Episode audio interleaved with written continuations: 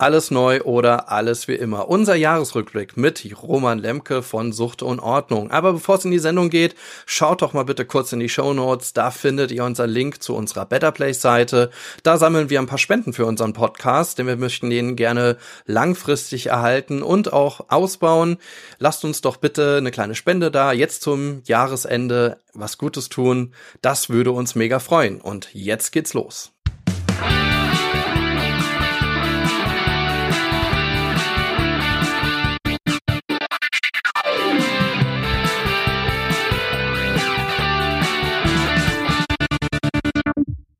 Ja, herzlich willkommen bei Freiheit und Druck. Wir sind wieder live. Mein Name ist der Kratz. Ich bin Geschäftsführer beim Therapiefonds Ludwigsmühle. Und mit mir ist der Marc Hassel dabei, Hasselbach dabei, sorry, verhaspelt gleich mal, mit dem wir zusammen den Hallo. wunderbaren Podcast hosten Freiheit ohne Druck und ein ganz, ganz tolles Hallo und riesen Applaus für unseren Gast heute, Roman Lemke von dem Podcast Sucht und Ordnung. Hallo Roman. Hi. Jetzt ist es eine Tradition. Ja, ja, stimmt. Ja, stimmt. Jetzt ist es eine Tradition. Ja, schön, dass du wieder da bist. Ähm, wir machen unseren kleinen Jahresrückblick zusammen. Äh, das ist immer ganz fantastisch. Ja, und ähm, ja, und äh, dann sind wir mal gespannt. Es ist, äh, es ist schon wieder das Ende des Jahres. Das ist wie jedes Jahr irgendwie. Ich weiß nicht, ob es dran hängt, dass man älter wird. Ähm, und äh, dann immer denkt, das Jahr ist jetzt schon wieder vorbei, jetzt kommt schon gleich das nächste. Aber ähm, so im, im Rückblickend und im Vorgespräch hatten wir es ja jetzt auch gerade, ähm, Anfang des Jahres 22 hatten wir noch Corona. Also das, wenn ich mir noch richtig erinnere, irgendwie, da gab es noch Kontaktbeschränkungen bis Mitte des Jahres, irgendwie wussten wir jetzt noch gar nichts, oder? Oder bin ich jetzt 21? Also irgendwie bei mir vermischt sich 21 und 22. Also es ist irgendwie so, ja, bei mir auch, muss ich ehrlich sagen. Aber ich habe dieses Jahr auch irgendwie, ja, da war schon, also hier war schon noch irgendwie noch ein bisschen Panik am Start, irgendwie Anfang des Jahres. Und das hat sich jetzt schon, schon irgendwie im Laufe des Jahres wieder so gefühlt gelegt, habe ich so das Gefühl.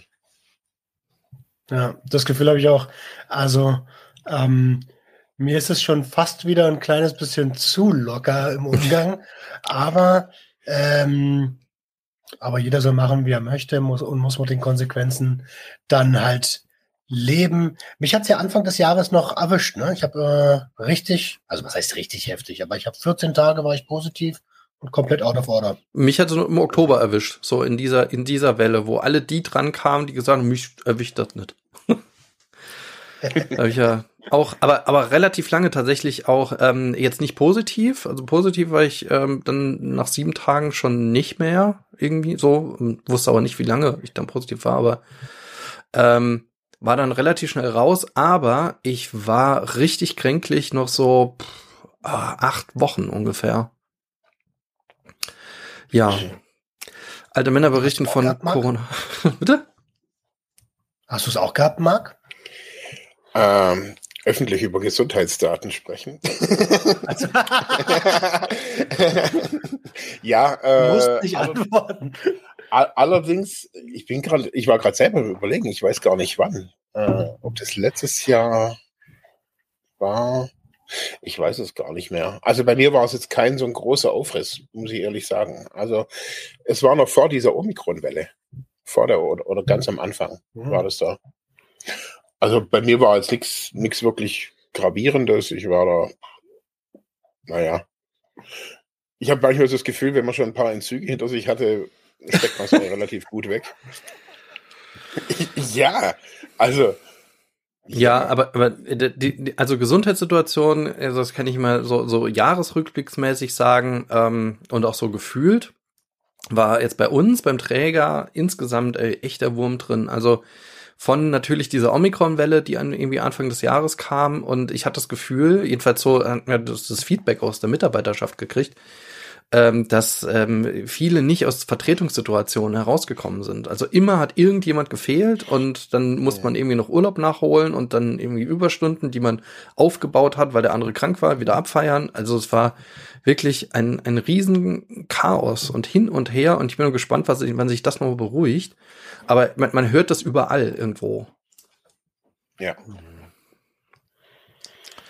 Ja, so, aber jetzt sind wir Ende des Jahres ähm, und so wie zu einem Jahresblick, äh, ein Jahresrückblick es ja gehört, ähm, kommen da viele Listen. Ich habe noch keinen Jahresrückblick gesehen im, im, im Fernsehen jetzt. Äh, das sind ja normalerweise oder online oder wie auch immer.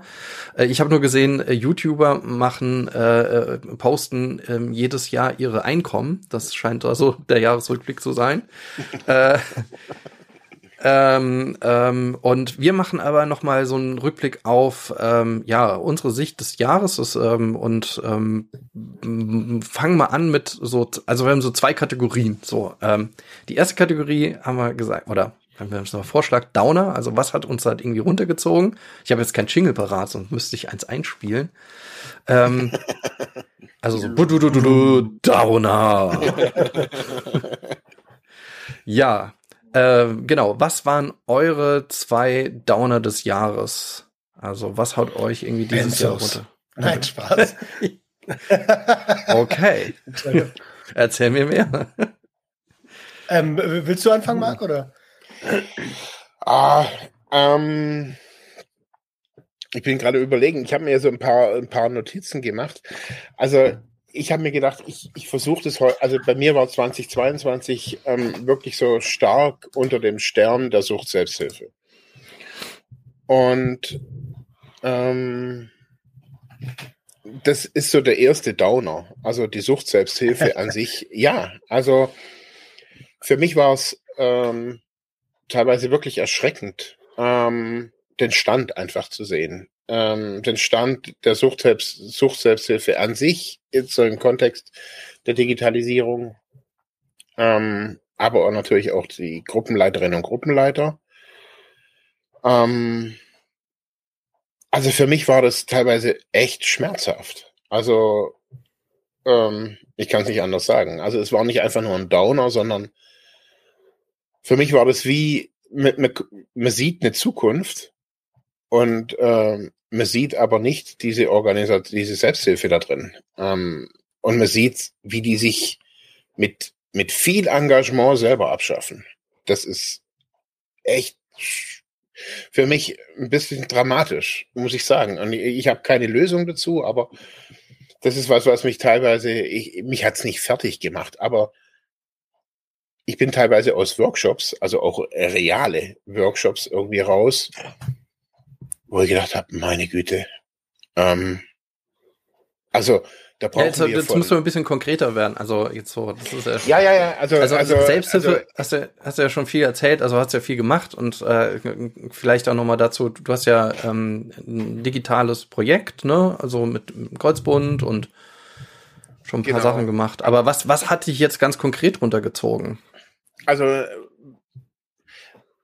hauptsächlich so die Bereitschaft, also auch so dieses, dieses Ding, dieses Thema Digitalisierung, ähm, nicht nur als ein, ein, ein Thema zu sehen, sondern als ein, als das, was es ist. Es ist eine globale Veränderung. Also was diese, also, und es ist nicht einfach nur irgendwie eine Modeerscheinung, sondern es ist das und noch viel heftiger wie die Industrialisierung. Und wenn wir uns nur ein bisschen so irgendwie in unsere, in, in unsere Schulzeit zurückerinnern, was hat Industrialisierung auf der Welt bewirkt und wie hat sie sie verändert und was macht Digitalisierung? Und wenn ich dann nur diesen kleinen Bereich der, der, der Selbsthilfe angucke oder der Sucht-Selbsthilfe, ähm, da habe da ich mir gedacht, okay, ich verstehe, die Menschen sind teilweise ein älteres Semester, aber ähm, also, dass es so durchgängig war, das habe ich, hat mich echt geschockt. Also, dass es jetzt auch kein lokales Phänomen jetzt hier von Ravensburg oder so, sondern durchgängig. Also bundesweit teilweise. Also so auch das, was ich dann so mitgekriegt habe, habe ich gedacht, boah, ähm, gleich, also ich sehe auf der einen Seite sehe ich, wie die, wie jede Gruppe teilweise händeringend nach Menschen sucht, sie aber nicht findet. Dann sind die Gruppen dann überaltert oder hoch, also ich sage nicht hochaltrig, aber halt auch überaltert. Ähm, dann sind viele Gruppenleitungen einfach alles andere als offen für Digitalisierung. Und diese Mischung von all, und dann ist dazu halt noch eine, für mich ist auch als Fachkraft eine, eine Medienkompetenz oftmals gleich null. Also wirklich null. Und das ist teilweise, also wo ich gedacht habe, hey, 2022, ähm, also ich weiß nicht, ob es diese Real-Selbsthilfe, also gerade also gerade Corona und und und, also ich weiß nicht, ob es das alles so in zehn Jahren noch so gibt, wie man sich das heute irgendwie so denkt. Und zehn Jahre ist nicht viel. Ähm, und okay. das war, also das hat mich dieses Jahr schockiert teilweise. Wirklich schockiert. Also wieder teilweise Leute, die, die sagen, hey, das ist meine Gruppe und mich interessiert das alles nicht, wo ich gedacht habe, hey, okay, aber dann komm auch mhm. nicht und sag, ich habe keine Leute. Ist das nicht, also, ähm, ist das nicht irgendwie sinnbildlich so ein bisschen Spiegel der Gesellschaft? Ich habe ähm, ich habe ganz stark den Eindruck in den letzten Jahren, dass Menschen ähm, generell weniger bereit sind, sich ab einem gewissen Punkt weiterzuentwickeln. Ja. Ob das jetzt äh, bei der Digitalisierung ist oder bei der Fähigkeit, sich selbst zu reflektieren, selbst als Persönlichkeit zu wachsen. Also ich äh, sorry, wenn ich das so deutlich sage. Ich habe den Eindruck, viele Menschen werden irgendwie 30 und sind dann aber im Kopf schon tot. aber ich, ich würde es auch so sagen. Also ähm, ich würde es auch jetzt nicht äh, auf, auf ein direktes Feld schieben. Also Frustrationsniveau ist da recht hoch. Also gerade jetzt das, das Thema Digitalisierung ähm, frage ich mich auch, was das wirklich ist. Also was die Menschen davon abhält, sich damit zu beschäftigen. Also aber ich meine, es gibt auch so super viele Leute, die einfach keine zum, irgendwelche Möbelregale aus einem großen Möbelhaus äh, aufbauen können, obwohl das wie ich finde, eigentlich simpel ist, auch wenn die vielleicht am Ende schief und schepp stehen, aber man hat es wenigstens versucht oder steht irgendwo. Und äh, ich glaube, es ist diese, dieses, dieses Herangehen habe ich häufig der Fall. Ähm, da, da bin ich echt anders, also gerade äh, gerade gerade Digitalisierung bin ich anders sozialisiert. Ich habe halt was weiß ich, wenn, wenn ich ein Problem hatte, irgendwie Rechner geht aus irgendeinem Grund nicht mehr, dann habe ich tatsächlich danach gegoogelt oder habe mir das irgendwie angelesen oder irgendwie, aber da, da war dann von meiner Seite auch so ein Interesse da. Aber bei, bei vielen ist das einfach nicht. Die wollen ihren, ihren Laptop oder das Handy irgendwie anschalten, sind dann froh, wenn sie ein paar Apps bedienen können und dann kannst du noch damit so einfach kommen mit, also es ist ja simpel, bedienst doch einfach und, aber äh, ich muss dazu ein, eine kleine Anekdote ähm, weil ähm, wir waren äh, im, also wir, sprich der, der Marco und ich, wir hatten ähm, in diesem ähm, einer Online-Tagung äh, von Wohlfahrt Digital, das war von der BAG, oh Gott, Bundesarbeitsgemeinschaft der freien Wohlfahrtspflege, genau, ähm, so eine Online-Tagung. Und da ging es um Netzwerke oder Online-Netz, also eigentlich grundlegend Netzwerke, Vernetzung so. Und ähm, am, bei der Anfang, ich glaube, das war so beim Eingangspanel, gab es dann noch einen Chat und dann konnte man irgendwie so rein, da reinschreiben und dann hat dann eine Person reingeschrieben, es muss auch ein Recht auf, ach, warte mal, wie heißt das nochmal? Es muss auch ein Recht auf analoge Existenz geben. Oh, irgendwo knarzt das ganz krass. Also bei mir. Ist das hier? Ich weiß es nicht. Oh, jetzt ist weg. Okay. Echt? Jetzt ist weg. Hast du es auch gehört, Marc, oder war das bei mir? Es kann gut sein, dass das mein Verstärker ist. Ähm, oh. Das habe ich bei den, bei den Jungs, wenn ich mit den, mit den Junkies aus dem Web aufnehme. Okay. Leider in letzter Zeit auch und oft so ungefähr nach einer Viertelstunde. Das könnte hinhauen. Aber es ist weg. Also ich höre es nicht mehr. Okay. Neuer ist bestellt. Sag mir bitte Bescheid, dann ja, ja. Äh, Okay, also nochmal, also da hat, hat jemand reingeschrieben, also bei aller Digitalisierung, es muss auch ein Recht auf eine analoge Existenz geben. Und da habe ich echt gedacht, ich habe kurz überlegt, ähm, was ist eine analoge Existenz? Und habe ich ein Recht darauf? Also, wobei es gibt ja keine Aus, also noch nicht, vielleicht irgendwann Science Fiction, gibt es eine digitale Existenz und dann muss ich die analoge irgendwie diskriminieren oder abschaffen oder, aber das finde ich ja crazy. Also, wie, wo, woher kommt so eine Forderung? Und es war jemand, der schon in einer politischen Kommunikation tätig ist, auf Wohlfahrtsverbandsebene. Und da habe ich schon gedacht, uiuiui, also wenn da so eine, so eine Haltung ist, was ist das? Was ist das für eine Forderung? Kennt ihr die? Recht auf analoge Existenz? Nee, aber wenn's, wenn jemand anfängt, Marc, du bist, du bist, man hört dich nicht. Ja, äh, Roman, ja. Wenn jemand, wenn, wenn jemand anfängt mit den Worten, es muss auch Punkt, Punkt, Punkt geben, dann ist das meistens. meistens ich habe jetzt, ähm, ich habe jetzt paraphrasiert, ne? Also ich habe jetzt diese nicht zitiert, also ist so. so, ne? Aber aber oft stehen die Leute, stellen sich dann einfach irgendwie selbst in ein ganz komisches Licht. Nee, mag man hört ich nicht. Also ich höre dich nicht. Seitdem es bei mir geknarrt hat. Ja, ja, vielleicht war es dann doch beim Marc. Man nee, weiß das ähm, aber, aber, aber das ist, es ist genau das, was du sagst. Es ist eine ignorant, äh, eine ignorante Haltung gegenüber ähm, Wachstum, gegenüber Fortschritt. Und ich glaube, das ist auch total egal, ob das digitaler Fortschritt ist oder wenn, der wird bestimmt auch ähnliche Sachen sagen, wenn Menschen in seiner unmittelbaren Umgebung ähm, neue Dinge erkunden, da wird er bestimmt auch anfangen zu ziehen und äh, der möchte halt in seiner Komfortzone bleiben. So, das ist der allererste Eindruck, den ich hier habe. Ja, ja, ja. Ja, aber es, es ist ja, also ich habe diese politische Forderung noch nie gehört. Also das fand ich ja so so äh, äh, erquickend. Also ähm, vor, vor allem, wenn ich jetzt mal überlege, ich gehe in den Bundestag und sage, es muss auch ein Recht auf digital, äh, auf, auf analoge Existenz geben. Als würde irgendjemand jemanden die analoge Existenz, also das hier, ja, aberkennen. Ja, aber im Endeffekt ist der Trend, also der Trend ist schon wahrscheinlich so alt wie die Menschheit. Also ich kenne zwei, äh, zwei Beispiele dafür. Ähm, eins war die Erfindung vom, vom Füller, ähm, wo auch ähnlich hier, äh, jetzt wird mit Füller geschrieben, was ist denn jetzt los? Ähnlich ging es dann los mit, mit dem Kugelschreiber, wo man auch die Verwahrlosung der Jugend, die äh, bekommt von der Schrift weg und so weiter. Und ein anderes Beispiel ist ähm, die Erfindung vom Auto. Ähm, und zwar, als die Leute, also als das Auto erfunden wurde, sind vor dem Auto, jahrelang sogar, Leute mit Fahnen rumgelaufen und haben geschwenkt. Ähm, und zwar, weil die, weil da halt zum ersten Mal ein Auto gefahren ist. Und das Interessante, was da passiert ist, man, man vertraut da nicht dieser Technik, sondern man muss erstmal winken und muss irgendwie alle signalisieren. Also der, dahinter steht immer erstmal so, oh, warnen, warnen, warnen und eben dieses Recht auf eine analoge Existenz. Also seit ich, seit ich in dem Bereich arbeite, höre ich dieses Geschwafel. Mhm. Aber das ist Angst, das ist Angst. Und ich habe noch ja, ein viel aktuelleres Beispiel, in dem wir alle ja arbeiten.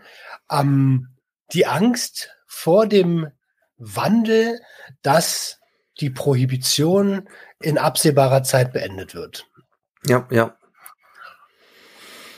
Ja, also ich glaube halt, also jetzt das, was ich jetzt gesagt habe, so mit, mit Angst vor der Digital, also bei, bei der Digitalisierung, da, da merke ich, dass es natürlich auch berechtigt ist. Also man, die Welt heutzutage ist halt nun mal, wird immer komplexer und die Digitalisierung macht es halt nicht einfacher. Und Digitalisierung ist, ist, ich sehe das ja in den, also wenn ich einen Workshop mache, ein Seminar, ein Meeting, scheißegal, was ich mache, ähm, die Leute verstehen nicht, was ich rede. Also ich komme mir manchmal vor, also ich kenne mich gerade vom Mars. Ähm, die, die wissen nicht, was ich rede mit Messenger, Verschlüsselung oder dass es wichtig ist und Cloud und whatever. Und also auch die Warnsignale. Ich komme mir manchmal vor, als hätte ich mir einen, einen beruflichen Aluhut gebastelt. Also ja, aber ja. das ist halt irgendwie die Frage, äh, äh, einerseits kann man ja die Frage stellen, naja, ähm, dann ähm, so, so, wieso benutzt man dann nicht eine andere Sprache, ne? Ähm. Ist dann aber schwierig, also weil, ich meine, man kann nicht, also tatsächlich muss man vielleicht noch mal downgraden und alles sehr ver verkindlichen, aber dann, dann, also noch mal weiter rund, also von der Komplexität her meine ich jetzt. Ähm, aber am Ende muss man ja sagen, es ist jetzt nicht komplexer, als ähm, sich irgendwie WhatsApp zu installieren oder so. Ne? Und ähm, also es ist immer die Frage, wie weit geht man. Aber ähm, ich würde auch sagen, ähm, also es war meine Erfahrung, als ich in, in Rosenheim auf dem Suchthilfetag äh, zur Digitalisierung ähm, so vorgetragen habe. Und am Ende ging es ja so, oder ist ja so seit pff, anderthalb Jahren, ähm, so, so, so meine Forderung eigentlich, dass man Netzwerke und Connections zur IT aufbaut oder vor allem so, so sozialen IT, sage ich mal, und dass man da auch äh, sich stärker vernetzt und sagt, okay, man macht gemeinsam Projekte und verweist nicht immer auf die äh, auf die IT als als Auftragsnehmerin, also so, dass dass die einfach so, ich muss was programmieren, weil ich habe den Auftrag von Träger XY und dann zahlen die gut Geld dafür. Äh, ich finde, das ist für so einen gemeinnützigen Aufbau für von von Digitalisierung und äh, auch gemeinnützigen äh, digitalen Angeboten ähm, einfach auch schädlich. So, das habe ich dann so erzählt und äh, ich glaube, das haben einfach wirklich nicht viele verstanden. Also einige vielleicht, ja. aber die, die konnten mit der Message nicht viel anfangen. Und dann muss man halt sagen, okay, vielleicht ist es dann doch sehr, doch so sehr speziell und man muss halt einfach überlegen, wirklich, wie nimmt man alle noch mal mit? Ähm, also, da habe ich aber auch noch nichts gefunden. Und ich meine, das Ergebnis ist, wie, wie, wie, wie du sagst, Frust, Frust. Da, da sind wir jetzt erstmal gestartet, ja. Frust mhm. aus dem Selbsthilfesektor jetzt in diesem Falle. Ja. Um, ähm, aber ich kann, also ich, ich würde kurz noch meinen zweiten Downer gerade noch anschließen, ja. weil der eigentlich gerade dazu passt. Gleichzeitig mein größter Downer war ähm, eine regelmäßige Absage von realen Veranstaltungen bei mir. Und das mag, ob das jetzt Krankheit, zu wenig Teilnehmer, egal was. Aber diesen Trend habe ich all die Jahre nicht gesehen.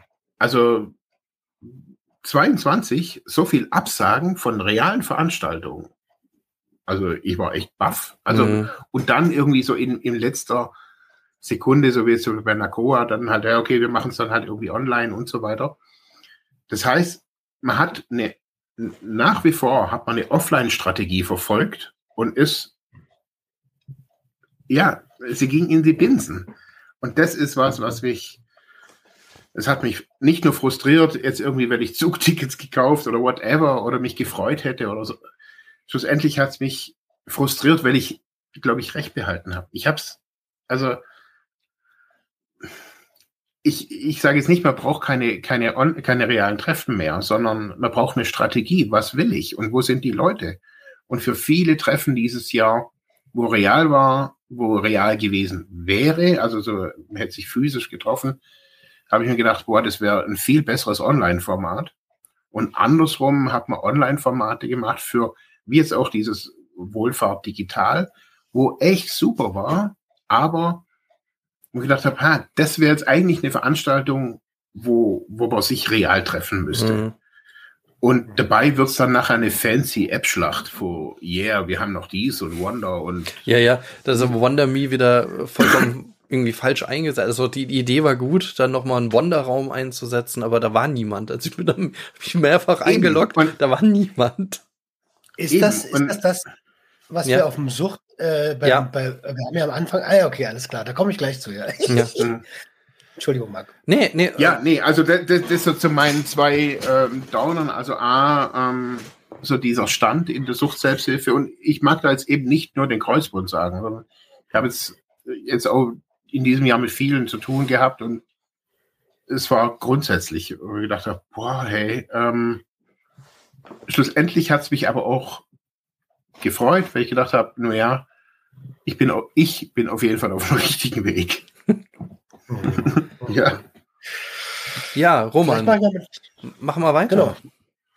Ähm, also einer meiner konsequenten Downer, äh, dauerhaften Downer ist eigentlich einer, den es die letzten Jahre auch schon gab, der mir aber dieses Jahr, dadurch, dass ich viel vermehrter mit Betroffenen zusammengearbeitet habe, ähm, sehr, sehr aufgefallen ist, ist, dass Menschen immer noch ewig warten müssen, bis die endlich Diagnosetermine bekommen, also bis eine psychische Erkrankung überhaupt mal diagnostiziert werden kann, werden von Arzt zu Arzt zu Arzt zu Arzt geschickt.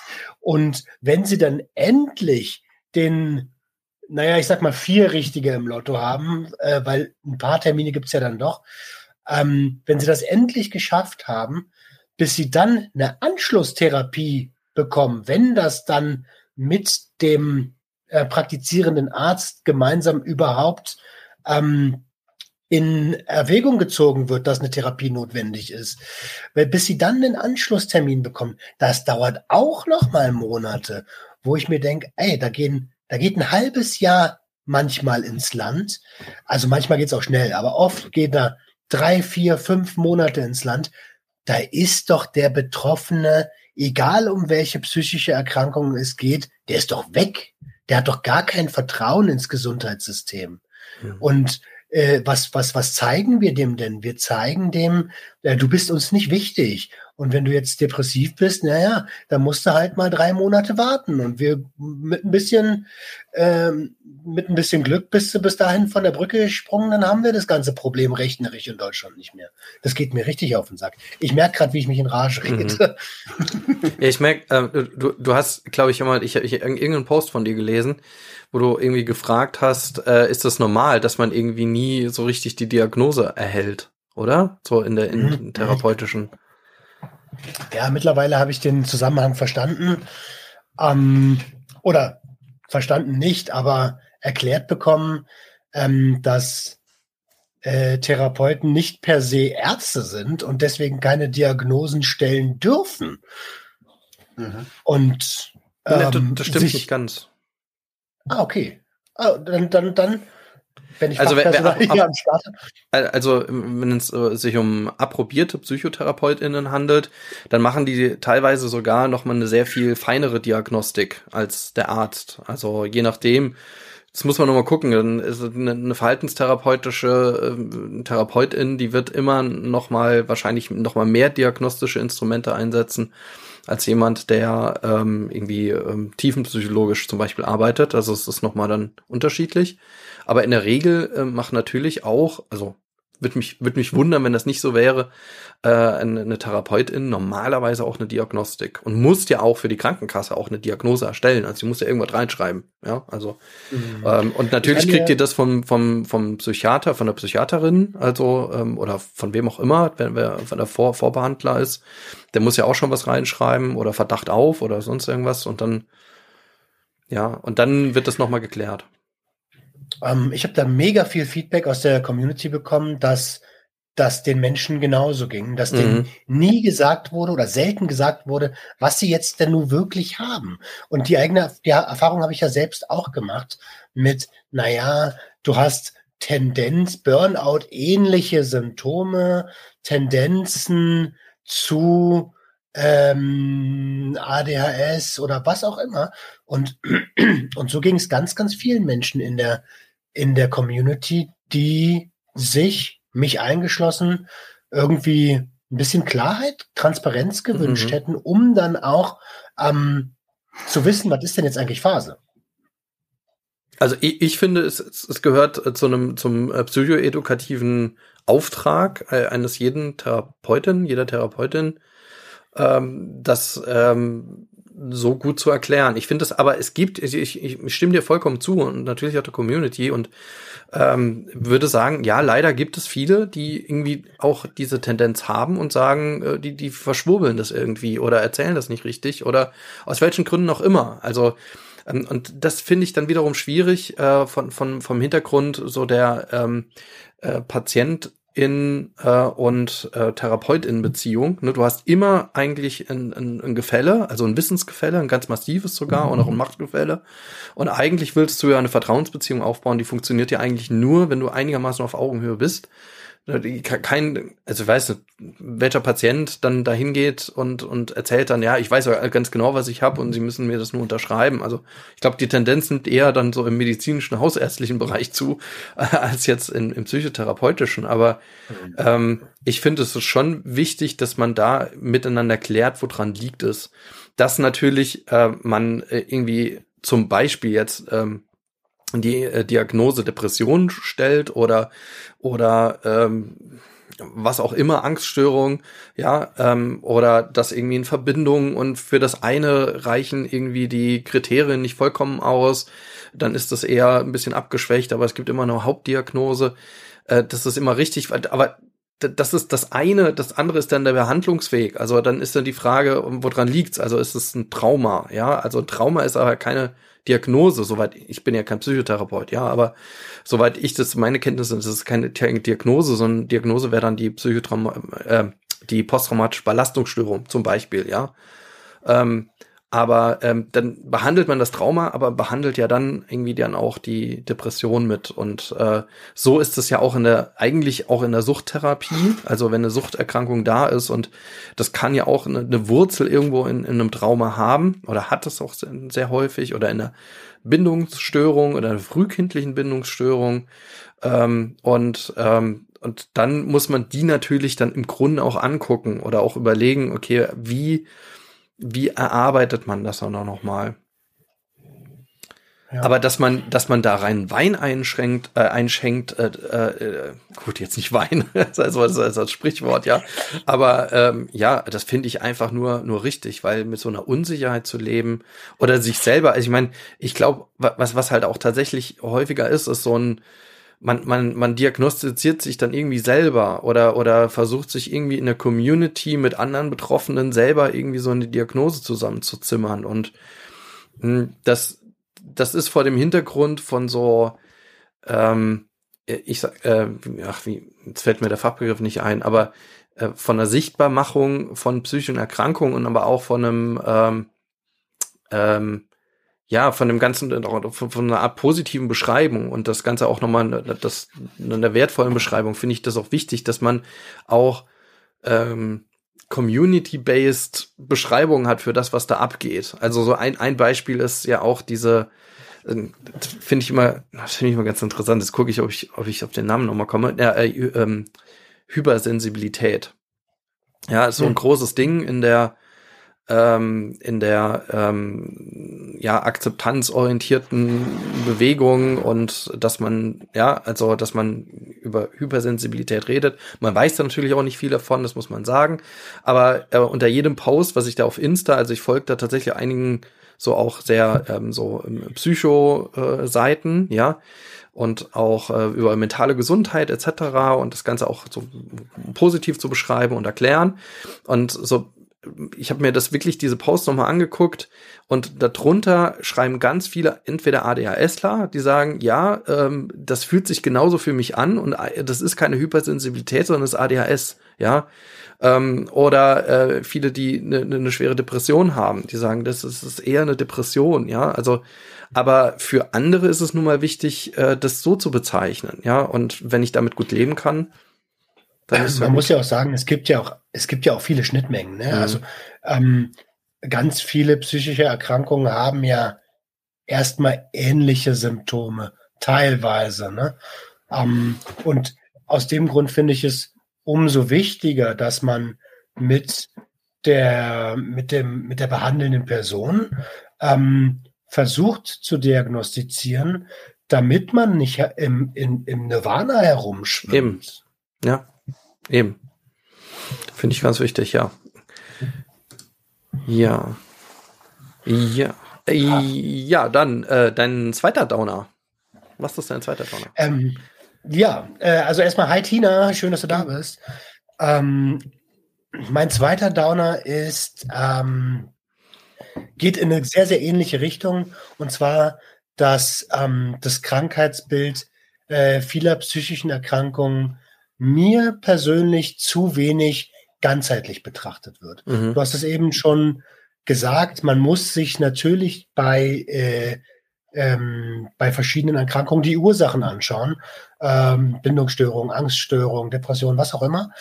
Ähm, woran liegt's denn jetzt? Und, ähm, und das passiert mir gerade im Kontext der Substanzgebrauchsstörungen, viel zu wenig. Also da wird immer gesagt, yo, du bist süchtig. Ähm, und dann wird immer noch der, der Klient arbeitsfähig bekommen und in vielen Fällen ist dann Feierabend. Also ich bin so froh, dass ich danach die systemische Therapie angegangen bin, um halt ähm, meine, meine Kindheit und Jugend nochmal anzugehen und um dann wiederum mehr Klarheit zu schaffen. Aber das passiert bei ganz vielen Leuten nicht. Und das ist mir, das ist mir zu wenig, ehrlich gesagt. Hm.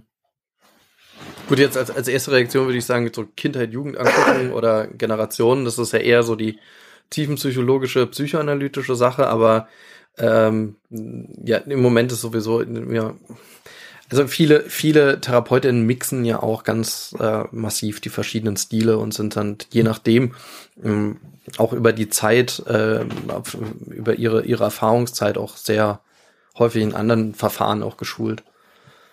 Ja, also ja, finde ich. Find und, ich auch und es ist natürlich, und ich glaube, es ist natürlich auch, wie wir ja auch schon ein paar Mal gesagt haben, ist natürlich auch eine, eine gewachsene Sache der Disziplin. Also, ähm, und ich glaube halt, wenn ich mich jetzt, also gerade systemisch, natürlich ist es jetzt auch schon ein bisschen massentauglich geworden, aber systemische Therapie gibt's halt auch noch nicht irgendwie 100 Jahre.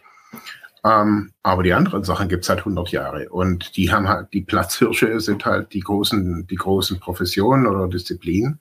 Verhaltenstherapie und, gibt's noch nicht so lange.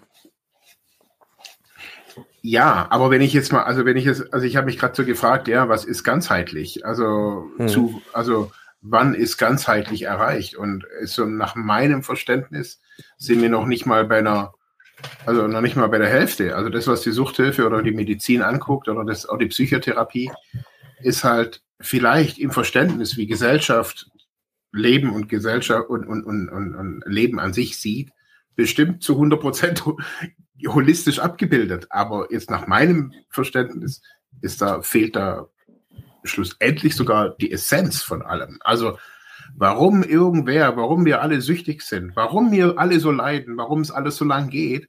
Ich, meine persönliche Meinung, das sind alles, also für mich ist das alles nicht fachlich. Für mich sind es zum großen Teil Schwätzer in der Suchthilfe, in der beruflichen Suchthilfe. Und nicht, weil ich jetzt hier der große Mark weiß, es, weiß Bescheid, sondern das Problem, wo ich wirklich sehe, ist wirklich das, was du auch siehst, ist, das ist zu kleinteilig. Die Jugend- und Heimerzieher sehen bloß ihren Teil, die Psychotherapeuten nur ihren Teil.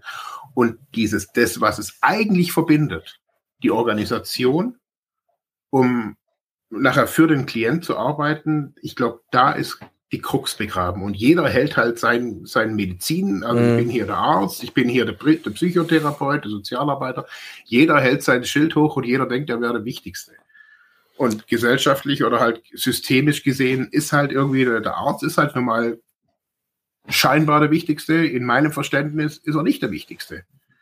Also das kleine in meinem Verständnis. Nur als kleiner Einschub als Psychodramatiker muss ich sagen, natürlich war Psychodrama schon vor Systemiker und äh, so quasi die Urform der systemischen Therapie. Ähm, so, äh, aber ähm, Klammer zu, ähm, ich was, was was bei mir, was bei mir das triggert, ist ganzheitlicher Ansatz in der Suchthilfe. Ähm, und da hatte ich auch schon so ein paar Erfahrungen über das ganze Jahr.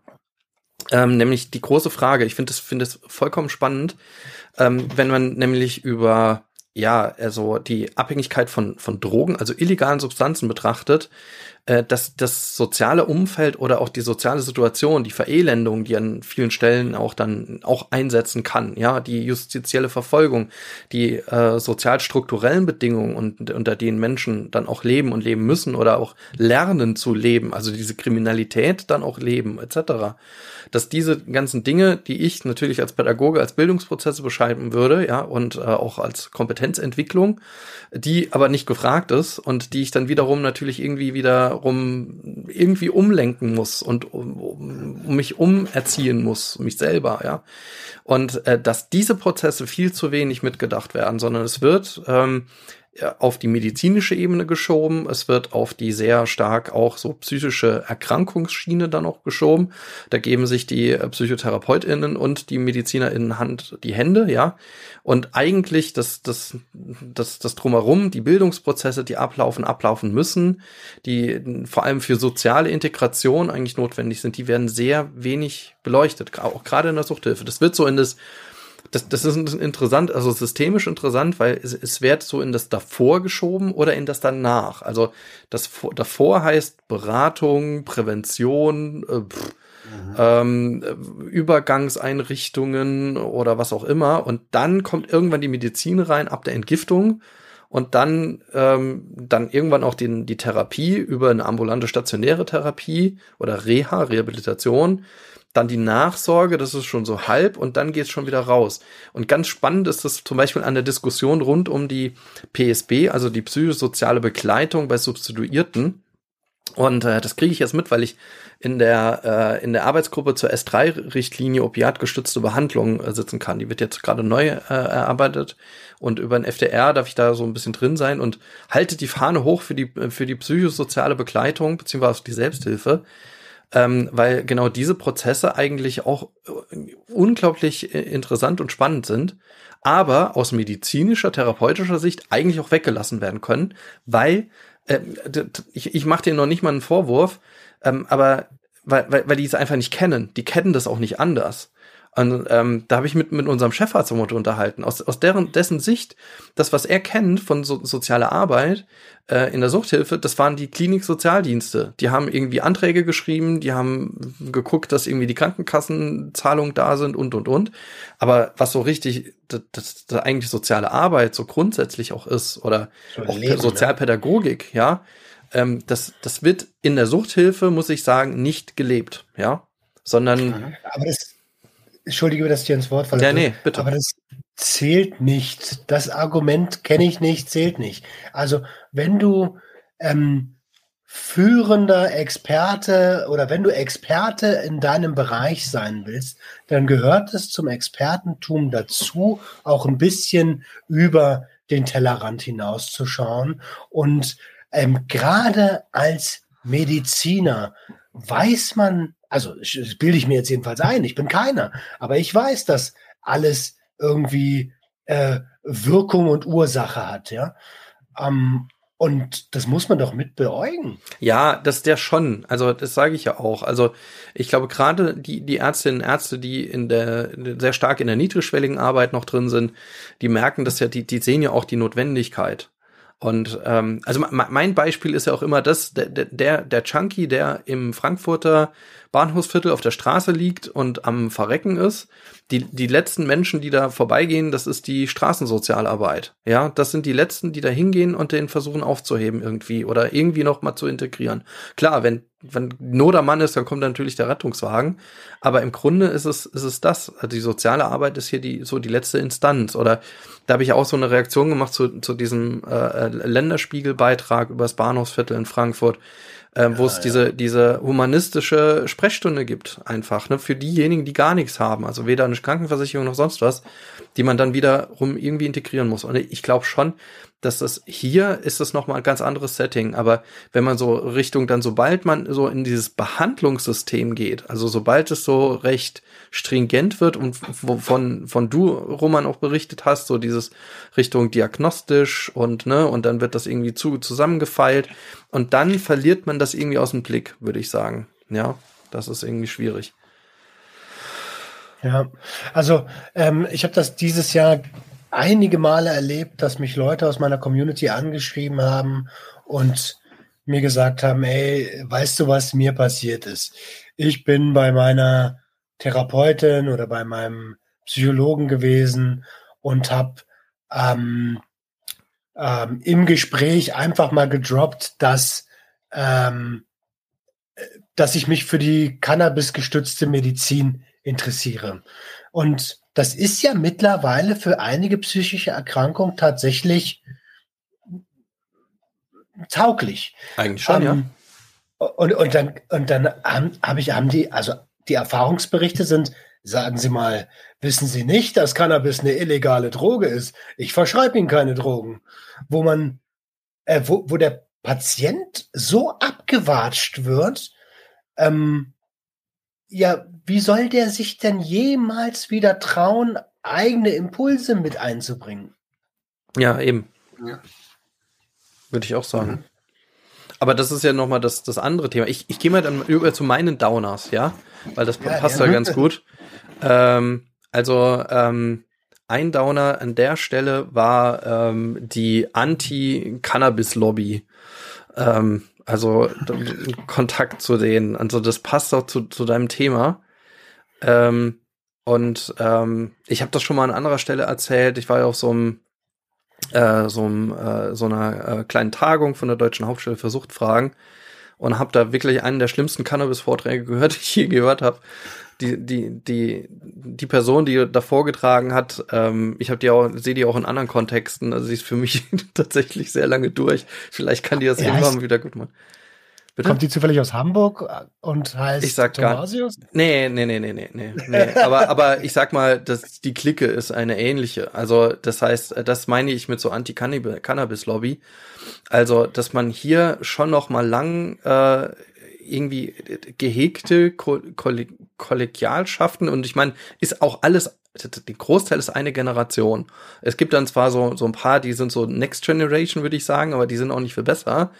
Ähm, und das ist so, äh, dass wie, wie da wirklich jegliche Form von Evidenz einfach auf einmal an der Stelle einfach ignoriert wird ähm, und das trotzdem noch mal als wissenschaftlicher Vortrag hingestellt wird. Und an der Stelle, dieser Vortrag, den ich nicht gesehen habe, weil, weil du es gerade das Beispiel ansprichst, ne, mit die Person, die zum, äh, zum Arzt geht und äh, sich für Cannabis-gestützte ähm, Behandlung interessiert, die wird ja nicht nur beim Arzt abgewiesen oder bei der Ärztin ja, oder äh, sonst, sondern von der Krankenkasse ganz genauso, ähm, weil die das nicht bezahlt und äh, möglicherweise auch in der Apotheke, weil sie sagen, hier, wir sind kein Drogenladen. Ähm, und ähm, in diesem Vortrag ähm, so zu Cannabis wurde dann dargestellt als Anzeichen von Lobby, ja, von der Cannabis-Lobby, dass ähm, Menschen sich privat äh, Cannabis in der Apotheke kaufen müssen und dann wurde ein, eine Quittung abgebildet ähm, aus der Apotheke, wie teuer das ist. Und das wurde dann als Beispiel genommen, ähm, dass man äh, diesen Markt von vornherein irgendwie einschränken muss, weil die Gewinnspanne ja so hoch ist. Und da denke ich echt wirklich, also da wird ein Beispiel genommen, dass das eigentlich jetzt medizinisches Cannabis ist eigentlich erlaubt, aber es wird an vielen Stellen nicht umgesetzt.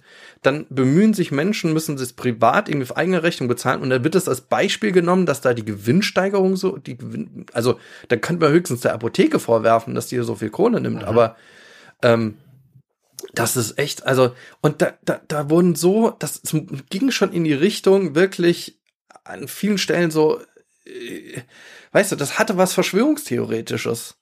Ja, und ähm, auch über dieser ganzen Tagung lag auch dieser, dieser Lobby, äh, die, dieser Lobby-Vorwurf und das kommt alles aus dieser Ecke. Die Alkohollobby ist so stark, ja, und die Alkohollobby hat schon so viele Gesetzesinitiativen durchgedrückt und verhindert und ist so mächtig. Ähm, und das dürfen wir nicht mehr irgendwie zulassen bei anderen Stellen. Und mhm. äh, das ist, wenn, wenn du so in diese, in diese Prohibitionsecke reinslidest, ja, so, da hängen auch viele aus dieser Alkoholaktivismus, Anti-Aktivismus-Ecke rum. Ähm, und das ist irgendwie eine ganz komische Melange und ich würde sagen, irgendwann wird das nicht mehr Wissenschaft. Es war wirklich, das war zwar als wissenschaftliche Tagung, aber da waren einige Vorträge, das war nicht mehr wissenschaftlich. Und das ist dann der nächste Downer, das ist da dran angeschlossen, dass ich auch nicht nur da, sondern auch leider an vielen Stellen. Und ich habe den Vergleich gehabt jetzt zu einer Tagung in Lissabon. Ich finde, durfte auch der Lisbon Addictions sein. Und ähm, so eine kleine Postereinreichung gemacht von unserem EU-Projekt. Und ähm, da, da habe ich dann äh, wirklich auch Panels besucht. Da waren auch schlechte Panels dabei, muss man sagen. Also auch so, die gingen auch so in die Richtung. Ich würde sagen, die, die Suchthilfe ist da irgendwie prädestiniert davon, dass man irgendwie teilweise wirklich weirde Vorträge irgendwie hört. Aber ähm, ähm, und da war es äh, so, dass dann doch gerade was Cannabis zum Beispiel anging, das waren halt weitgehend Leute aus, aus, aus, äh, aus Kanada, das waren wirklich super Vorträge, ja. Die konnten dir evidenzbasiert nachweisen, was ist passiert. Wir haben hier Cannabis eingeführt, äh, das und das ist hochgegangen, das und das ist runtergegangen, darum haben wir das und das und so gemacht. Das so, das ist ein Vorgehen, ja. Und am Ende bist du, hast einen Eindruck gemacht, ja, genauso wie Kanada machen wir das. Genau so. Ja, ähm, mhm. also am, Ende, am Anfang sind noch nicht genug Shops da, äh, dass der illegale Markt runtergeht. Dann hat, hat man gesehen, okay, die Verbreitung der Shops geht irgendwie hoch, dann geht der illegale Markt runter. Dann schaut man, wie verbreiten sich Edibles. Äh, müssen wir die irgendwie noch mal stärker äh, restriktiv irgendwie auch angehen oder nicht? Oder lässt man das frei? Ne? Weil man gesehen hat, Edibles führen dazu, deswegen muss ich ein bisschen meine Meinung revidieren. Also Edibles führen dazu, dass tatsächlich der schädliche Konsum, also Rauchkonsum vor allem, runtergeht. Ja, hat man in Kanada auch gesehen. Ja. Mein Argument? Ja. Also, also außerdem ist es die Harm Reduction, also die schadensminimierendste äh, Form ähm, des Konsums bei ja. vielen mhm. Substanzen. Ja, und das, um, um das abzuschließen, also, und da habe ich gedacht, und da gucke ich nochmal zurück auf den deutschen, so den, diesen deutschen Kongressmarkt, ja, den es da gibt. Es gibt ja nicht nur einen Suchtkongress, es gibt ja mehrere, ja. Und ähm, jetzt ähm, FDR-Kongress, wo, wo, wo du ja auch warst letztes Jahr, ähm, äh, Roman, ähm, der ist ja schon sehr praxisfokussiert. Also der ist ja, also verkauft sich schon so als, als sehr Praxis, ähm, ähm, praxisorientierter Kongress. Aber es gibt andere Kongresse, die tatsächlich sehr stark medizinisch, psychologisch irgendwie auch aufgebaut sind. Aber selbst da, und da habe ich auch so einige besucht in den letzten Jahren, ich sehe da nicht so die die BAM, die Evidenz und vor allem nicht die, den ganzheitlichen Ansatz an der Stelle dann, ne? Wenn du mal überlegst, wo, wo sind denn so die, die, die Beiträge gerade zum Beispiel aus dem pädagogischen Bereich, ist ein Problem auch im pädagogischen Bereich, muss man sagen, ja. Ähm, aber ähm, ähm, sobald irgendwie so, so, so man sagt, das ist jetzt ein wissenschaftlicher Kongress der Suchthilfe in Deutschland, dann stehen da halt MedizinerInnen, ja, und tragen vor. Und das ist mir einfach, mittlerweile ist es mir zu wenig, ja. Mhm. Schau dir mal ein geiles Beispiel für genau dieses, für genau diese äh, Anti-Cannabis-Arbeit ist ja, habt ihr den Beispiel, äh, den Beitrag gesehen, wo Karl Lauterbach bei Markus Lanz ja, war? Ja, ja. Mhm. Ich habe schon überlegt, ob ich noch eine Reaction mache. Also krass. Ja, also es, was nimmt sich? Also erstmal diese halbgare Positionierung eines Gesundheitsministers. Ähm, eine Sache, wo ich denke so, ey, Diggi, da hättest du dich auch besser vorbereiten können. Ne? Auf der anderen Seite, was nimmt sich eigentlich der Moderator ähm, her heraus, ähm, die, die Gedanken des Gesundheitsministers kennen zu wollen und ihm in den Mund legen zu wollen, dass er dort ähm, dass er nicht davon überzeugt ist, was er da tut. Ja, und also, dass er strategisch handelt und das deswegen nach äh, Brüssel schickt, um dann eine Absage zu kriegen. Also ganz, ganz, ganz, ganz schlimm. Äh, das, das Ding war bei Lanz, ähm, ist in meinen Top-Fail-Lanz-Episoden von Top 3 auf jeden Fall. Absolut, ja. Und äh, ich habe mich dann auch gefragt, äh, also aber die beiden anderen JournalistInnen, die daneben dran saßen, waren ja auch nicht viel besser. Die waren, auch, auch inhaltlich überhaupt nicht auf der Höhe. Die hatten keine Ahnung, genauso wie Lanz selber. Ähm, ja. Und äh, das ist dann wieder das, das ist auch wieder das Problem. Und das geht halt leider so weit, dass du in Deutschland hast du nicht viele oder fast keine Cannabis-ExpertInnen aus der Wissenschaft, ja. Wenige. Also, du, du will jetzt kein Name-Dropping machen, ja, aber die, die, die wenigen, die es gibt, und da sind dann vor allem die, die eher kritisch das Ganze an, angucken, die werden dann über die, ähm, die Kongresse gereicht, ja, anstatt auch die vielleicht ein bisschen zu, also die Debatte auch zu öffnen, ja, um ähm, dann auch das, das, das Thema irgendwie auch anzugehen. Ja, also das hat mich echt. Aber ich glaube, aber, aber ich glaube, dass wir hier halt einfach das, was ich hier sehe, wir haben hier halt einfach auch keine wirkliche Kultur da dafür. Also habe ich so das Gefühl. Also das, was ich so wahrnehme, es sind halt, also ich glaube, man muss halt auch Rückgrat haben, eine andere Meinung haben zu wollen und uns sie dann halt auch auszusprechen. Ähm, und das, was ich hier halt sehe, ist halt, da, also es ist halt dann ein bisschen politisch gefärbt. Also ich gucke mir jetzt zum Beispiel auch Lanz oder ich gucke mir diesen ganzen Müll echt schon gar nicht mehr an. Also ich gucke es mir an, wenn du mir dann schickst, dann gucke ich es mir an. Aber für mich ist das alles Grütze, ganz ehrlich, das ist alles Grütze. Ähm, weil da sieht man, also da sieht man, wer sich über die Suchthilfe unterhält. Flachzang. Also auch Lauterbach, bla bla, aber es, was bringt das? Das bringt alles null und gar nichts. Also vor also, den, den, den Voraus also es ist schon wichtig, nee, da muss ich ja tatsächlich massiv widersprechen. Also, weil man muss ja wirklich sagen, dass die, ähm, die Debatte oder die, die, äh, die Diskussion um eine Legalisierung von Cannabis in, in Deutschland noch nicht hinreichend geführt ist. Ja, weil ja. Es, es sind immer die, die, die, die, die Kiffer, die, die Verpeilten, die jetzt unbedingt jetzt irgendwie Cannabis haben wollen, aber dass es hier um viel mehr geht, dass es hier um eine liberale und vor allem auch eine, ja, evidenzbasierte, beziehungsweise auch eine, eine, eine, eine progressive Drogenpolitik insgesamt geht, ja. Das, das, das wird ja gar nicht deutlich, sondern da wird es dann runtergebrochen, journalistisch, auf die Kiffer wollen kiffen und äh, können wir das jetzt erlauben. Aber die Kinder, die sterben. So, das ist, so wird's ja, ja dann aufgebaut, ja. Aber genau das ist ja das, was ich meine. Also das ist ja, was ist das? Das ist doch Grütze. Also aber an dem Stand Diskussion stehen wir nun mal. Das ist, deswegen ist es wichtig, dass es so, so Sendungen wie, wie Lanz auch gibt, dass man sieht, wo stehen wir denn?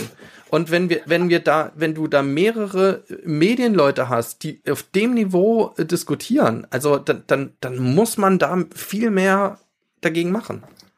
Aber Dirk, ja. dieser Mensch ist der Moderator, der ist Journalist. Hat der sich, also ein Journalist hat doch auch die Aufgabe, die journalistische Aufgabe, objektiv an eine Thematik heranzugehen.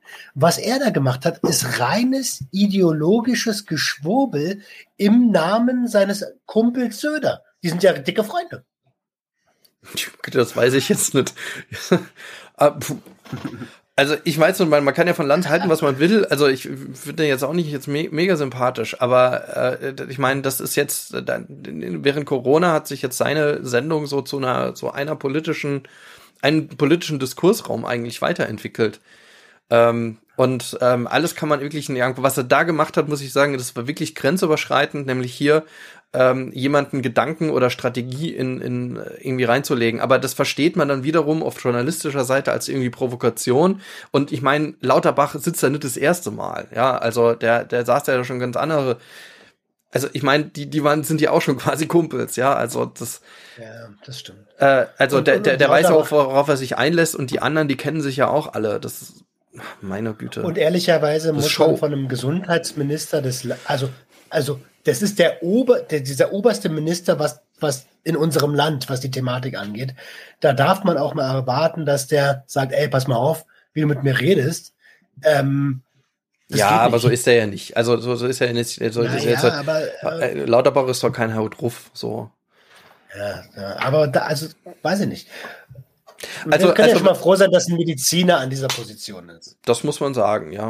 Also Wobei, wobei, man, man kann immer so, ich, ich komme dann immer, wenn man solche Forderungen hat, das hört man häufig aus der, aus der Bevölkerung so, ein technokratisches äh, Politikverständnis. Also es dürfen nur ExpertInnen irgendwie bestimmte Politikfelder begleiten. Dann kommst du raus aus so einer politischen Ecke, weil dann kannst du ja Wissenschaft machen und setzt das um, was in der Wissenschaft irgendwie äh, ähm, umgesetzt wird. Und aber genau das war die Diskussion bei Corona äh, das, das Wissenschaft ist nicht Politik, sondern Wissenschaft kann nur irgendwie versucht, irgendwie Wahrheit oder Teil von Wahrheit irgendwie zu finden und zu diskutieren und sich ständig weiterzubilden. Aber ähm, die Entscheidung muss man trotzdem politisch irgendwie treffen. So, ja. meine Gefühle wiegen Guter mehr als Kommentar. Fakten. Wer hat das gesagt? Aus dem genannten. Meine Gefühle wiegen mehr als Fakten, hat, hat das Lanz gesagt. Oh, das ist natürlich crazy. Puh, schwierig. Ey, wie kommen wir denn jetzt von dem Thema so, weg? Also kommen wir weg. Wir waren bei der Cannabis-Lobby. Ähm, ja, also ich glaube, da ist noch viel Aufklärungsarbeit zu machen. Und ähm, ich, äh, mein Learning aber an dem, an dem Downer war, ähm, dass ich habe mich danach tierisch aufgeregt. Also nach diesem äh, diesen, diesen Vortrag gehabt, ich bin muss vorne, ich war ich, ich, ich weiß ja, ob ich noch meine meine meine Aufzeichnung habe.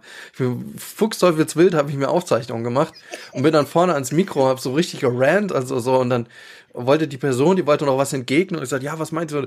Nee, ich rede jetzt und sowas gesagt. Also ganz schwierig. Und danach habe ich mich so ein bisschen auch geschämt und gedacht, mein Gott, also ich, ich glaube, so, so, warum hat mich das jetzt so aufgeregt? Natürlich, weil es irgendwie auch so, das ging so in Richtung Fake News, aber ähm, ähm, dass man das irgendwie die Debatte irgendwie runterkühlt, ne, genauso nicht den Fehler macht wie bei Lanz, so, so gegeneinander, sondern äh, irgendwie ja, irgendwie auf eine Augenhöhe kommt und dann irgendwie das Ganze zusammenkriegt. Und man hat sie gesehen, ich weiß nicht, die 13 Fragen, ne, das war ja auch mega kontrovers. Und am Ende konnte man ja tatsächlich, wenn man das überlegt, so, so ein bisschen zusammenführen. Ja, das wäre ja eigentlich das Schönste. Ach ja. Es gibt aber auch das, ähm, das Negativbeispiel. Wir sind ja, das ist ja quasi Jahresrückblick. Ich war mit der gleichen Thematik bei RTL, Stern TV am Sonntag. Mhm. Ähm, bei einer Pilotaufnahme. Zum Glück. Bin ganz froh, dass das nicht ausgestrahlt wurde. Ähm, und äh, da habe ich was Ähnliches erlebt wie da bei Lanz. Also ähm, die Frage war, müssen alle Drogen legalisiert werden? Und meine Meinung ist perspektivisch mhm. auf jeden Fall. Ähm, wobei Legalisierung nicht heißt, geh in den nächsten Supermarkt und kauf alles, was du willst. Das ist auch klar. Und dann haben ähm, dann habe ich da eins gegen vier gesessen und das war ein absolutes Wie kannst du nur? Der Einzige, der es ein bisschen verstanden hat, war Martin Semmelrogge. Ähm, ja, klar. das ist schon bezeichnend. Aber da war ich auch so richtig in diesem, war ja, weil ich persönlich angegriffen wurde. Es ging nicht mhm. um die mhm. Thematik, es ging darum, dass du mit deiner Meinung bist schlecht. Ja, ja, furchtbar. Aber ähm, nochmal äh, letzte Frage in die Runde. Was glaubt ihr denn? Also, ähm, äh, weil ich habe, äh, also, also ich fange so rum an. Das Eckpunktepapier ist ja nach Brüssel geschickt worden. So, also das war ja das, das Ding aus der Landsendung. Also hier ähm, Bundesregierung oder BMG schreibt so ein Eckpunktpapier. Wir haben dazu auch nochmal eine Folge gemacht und äh, wartet auf die Rückmeldung von der EU-Kommission. Was glaubt ihr, was im nächsten Jahr passiert? Also, was kommt da aus, aus Brüssel? Oder kommt da was aus Brüssel? Es kam ja schon was. Kam? Wirklich? Habe ich es nicht mitgekriegt? Also, es, äh, ähm, es kam schon so Sätze wie, ähm, also äh, ich habe schon Signale mitbekommen, dass, dass, ähm, dass man grundsätzlich ähm, sieht, dass das eine im Sinne der Gesundheitspolitik ist. Okay. Aber ich weiß nicht, ob da ein offizielles Statement kam, aber Signale äh, habe ich auf jeden Fall schon gesehen. Aber ich glaube, 23 passiert nichts. Also Carmen Wegge hat mir in unserer Episode ähm, gesagt, wenn wir ganz realistisch sind, dann hm. Sommer 24 Legalisierung und mit ein bisschen Glück also das Schlimmste, was uns passieren kann, ist eine Entkriminalisierung, hat sie gesagt. Mhm, mhm. Wieso? Also du meinst so ja, nach Portugal-Modell. Why? Warum ist das so schlimm? Ähm, weil es halt nicht Plan A ist, ne? Ähm, weil man dann immer noch keine Kontrolle über den, über die Qualität des Produktes ja, auf dem Markt hat.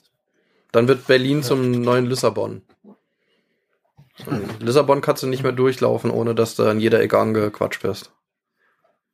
Das ist krass, ne? Ja. Äh, ja, und, und das ist also da bin ich auch vollkommen bei ihr.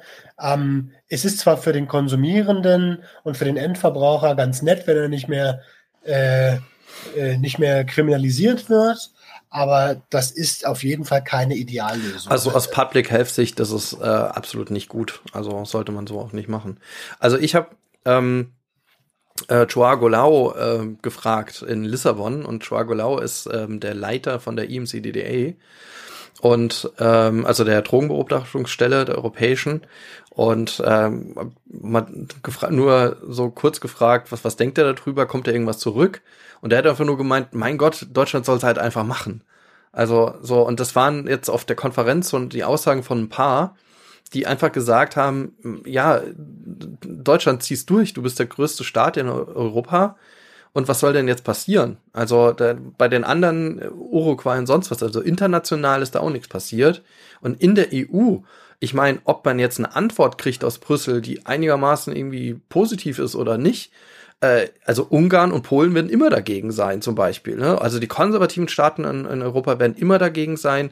Äh, Portugal ist wahrscheinlich dafür, Luxemburg wartet ja auch drauf, die haben ja einen ähnlichen Prozess und ähm, wahrscheinlich Holland ja sowieso, also die Niederlande. Also du wirst sowieso ein, ein, eine unterschiedliche Gemengelage in, in, in Europa haben. Schweiz, ja gut, Schweiz ist ja nicht Europa, ist ja Ist ja, ja keine gut, EU. Stimmt. Ähm, aber, aber, aber, aber, ja. Äh, sorry, aber eine Sache muss man schon sagen: Uruguay hat jetzt kein Schengen-Abkommen. Ne? Ja, ja, das um, ist es. Und Europarecht ist schon ein recht hohes Gut und dass man dagegen nicht verstoßen möchte. Als größter Staat, verstehen. ja, klar. Kann man, kann man verstehen. Aber ich glaube, es ist deswegen, ich glaube, wenn Deutschland ähm, da wirklich den Mut hat, das auch wirklich umzusetzen, egal was da für eine Antwort kommt, ich glaube nicht, dass da jetzt irgendwie ein Persilschein aus Brüssel kommt, der dann sagt, ja, genau, mach doch. So. Sondern da wird, wenn dann irgendwas Verschwurbeltes, wenn überhaupt eine Antwort kommt, oder, sogar eine gegnerische Antwort kommen, ähm, kann ich mir aber nicht vorstellen. Wobei, ja, weiß ich noch nicht, aber jetzt wird jetzt kein Persilschein werden. Also muss man danach entscheiden, mache ich es trotzdem.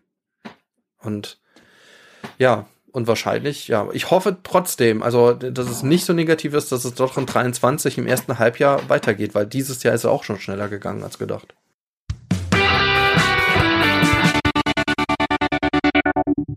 Hey Leute, eine kurze Info zwischendurch. Wir wollen, dass unser Podcast werbefrei bleibt und daher haben wir eine kleine Spendenseite eingerichtet bei Better Place. In den Show Notes ist der Link. Klickt doch da drauf und lasst uns eine kleine Spende da. Danke und jetzt geht's weiter.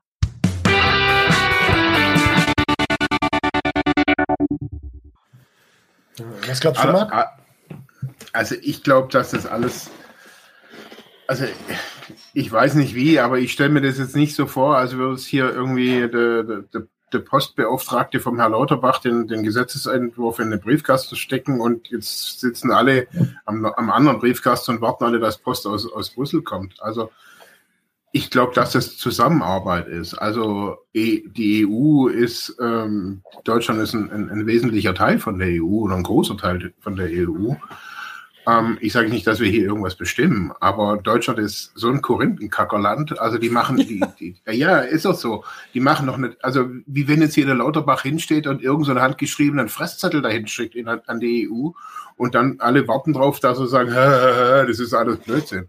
Also da werden hochbezahlte Leute, wissenschaftliche Mitarbeiter, Schnickschnack, von vorne bis hinten sitzt da in Berlin und, und schreibt sich hier die Finger wund.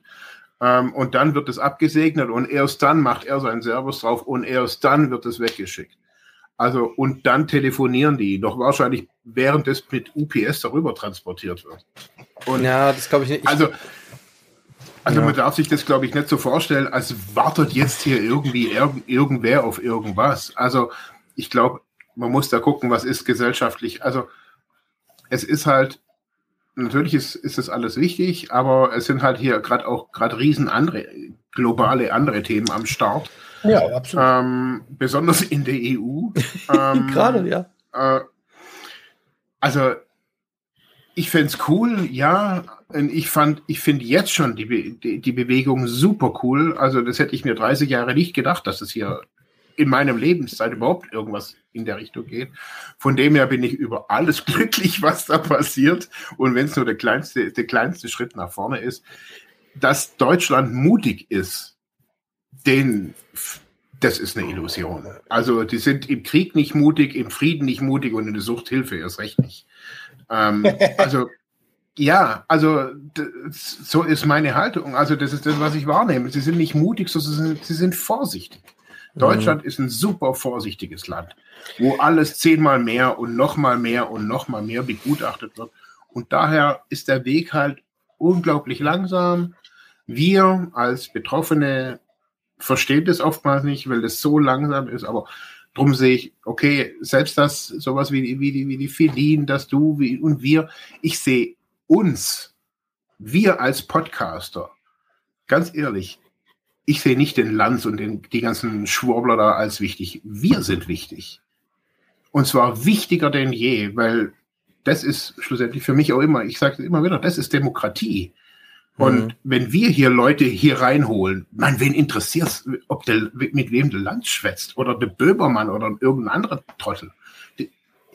Das hier, wir, also wir müssen groß werden. Nicht jetzt der Podcast an sich, aber unsere Stimmen müssen groß werden weil hier, weil wir aus, aus dem Bereich sind und wenn es dann mal irgendwann mal 2023 heißt, nicht, hey, hast du gesehen, wer beim Lanz war, sondern hast du gesehen, wer beim Roman oder beim Dirk oder beim Marc war, das ist, finde ich, sollte ein Ziel sein, dass es von unten quasi so ein bisschen graswurzelmäßig, dass hier diskutiert wird.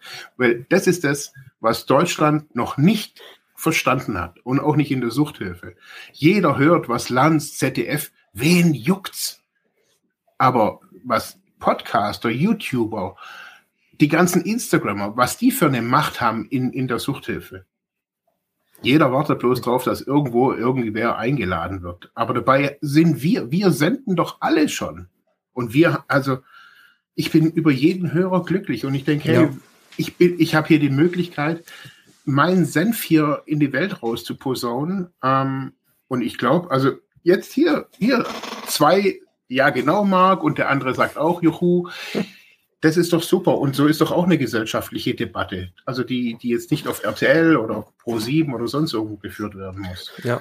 Und man muss, also wenn ich anschließen darf, ähm, wir bewegen ja schon etwas. Wir sind auf jeden Fall so laut, dass Mainstream-Medien uns mittlerweile einladen und uns in Anführungsstrichen Gehör schenken und uns eine Bühne bieten. Ne? Ähm, und das ist ja auch schon ein Riesenfortschritt. Würde ich auch sagen, ja. Ja, ja. ja. Also äh, insofern stimmt es ja, also mit der medialen Demokratie oder dass man da viel jetzt auch mehr selber auch dazu beitragen kann, ja, schon richtig. Mhm.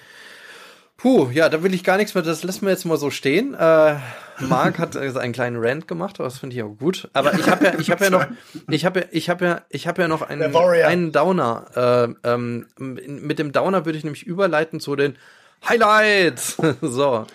Ähm, aber der Downer hängt tatsächlich mit dem Highlight zusammen. Und der Downer war bei mir über das ganze Jahr die EU-Bürokratie oder generell die Bürokratie ähm, nicht, nicht wehtun.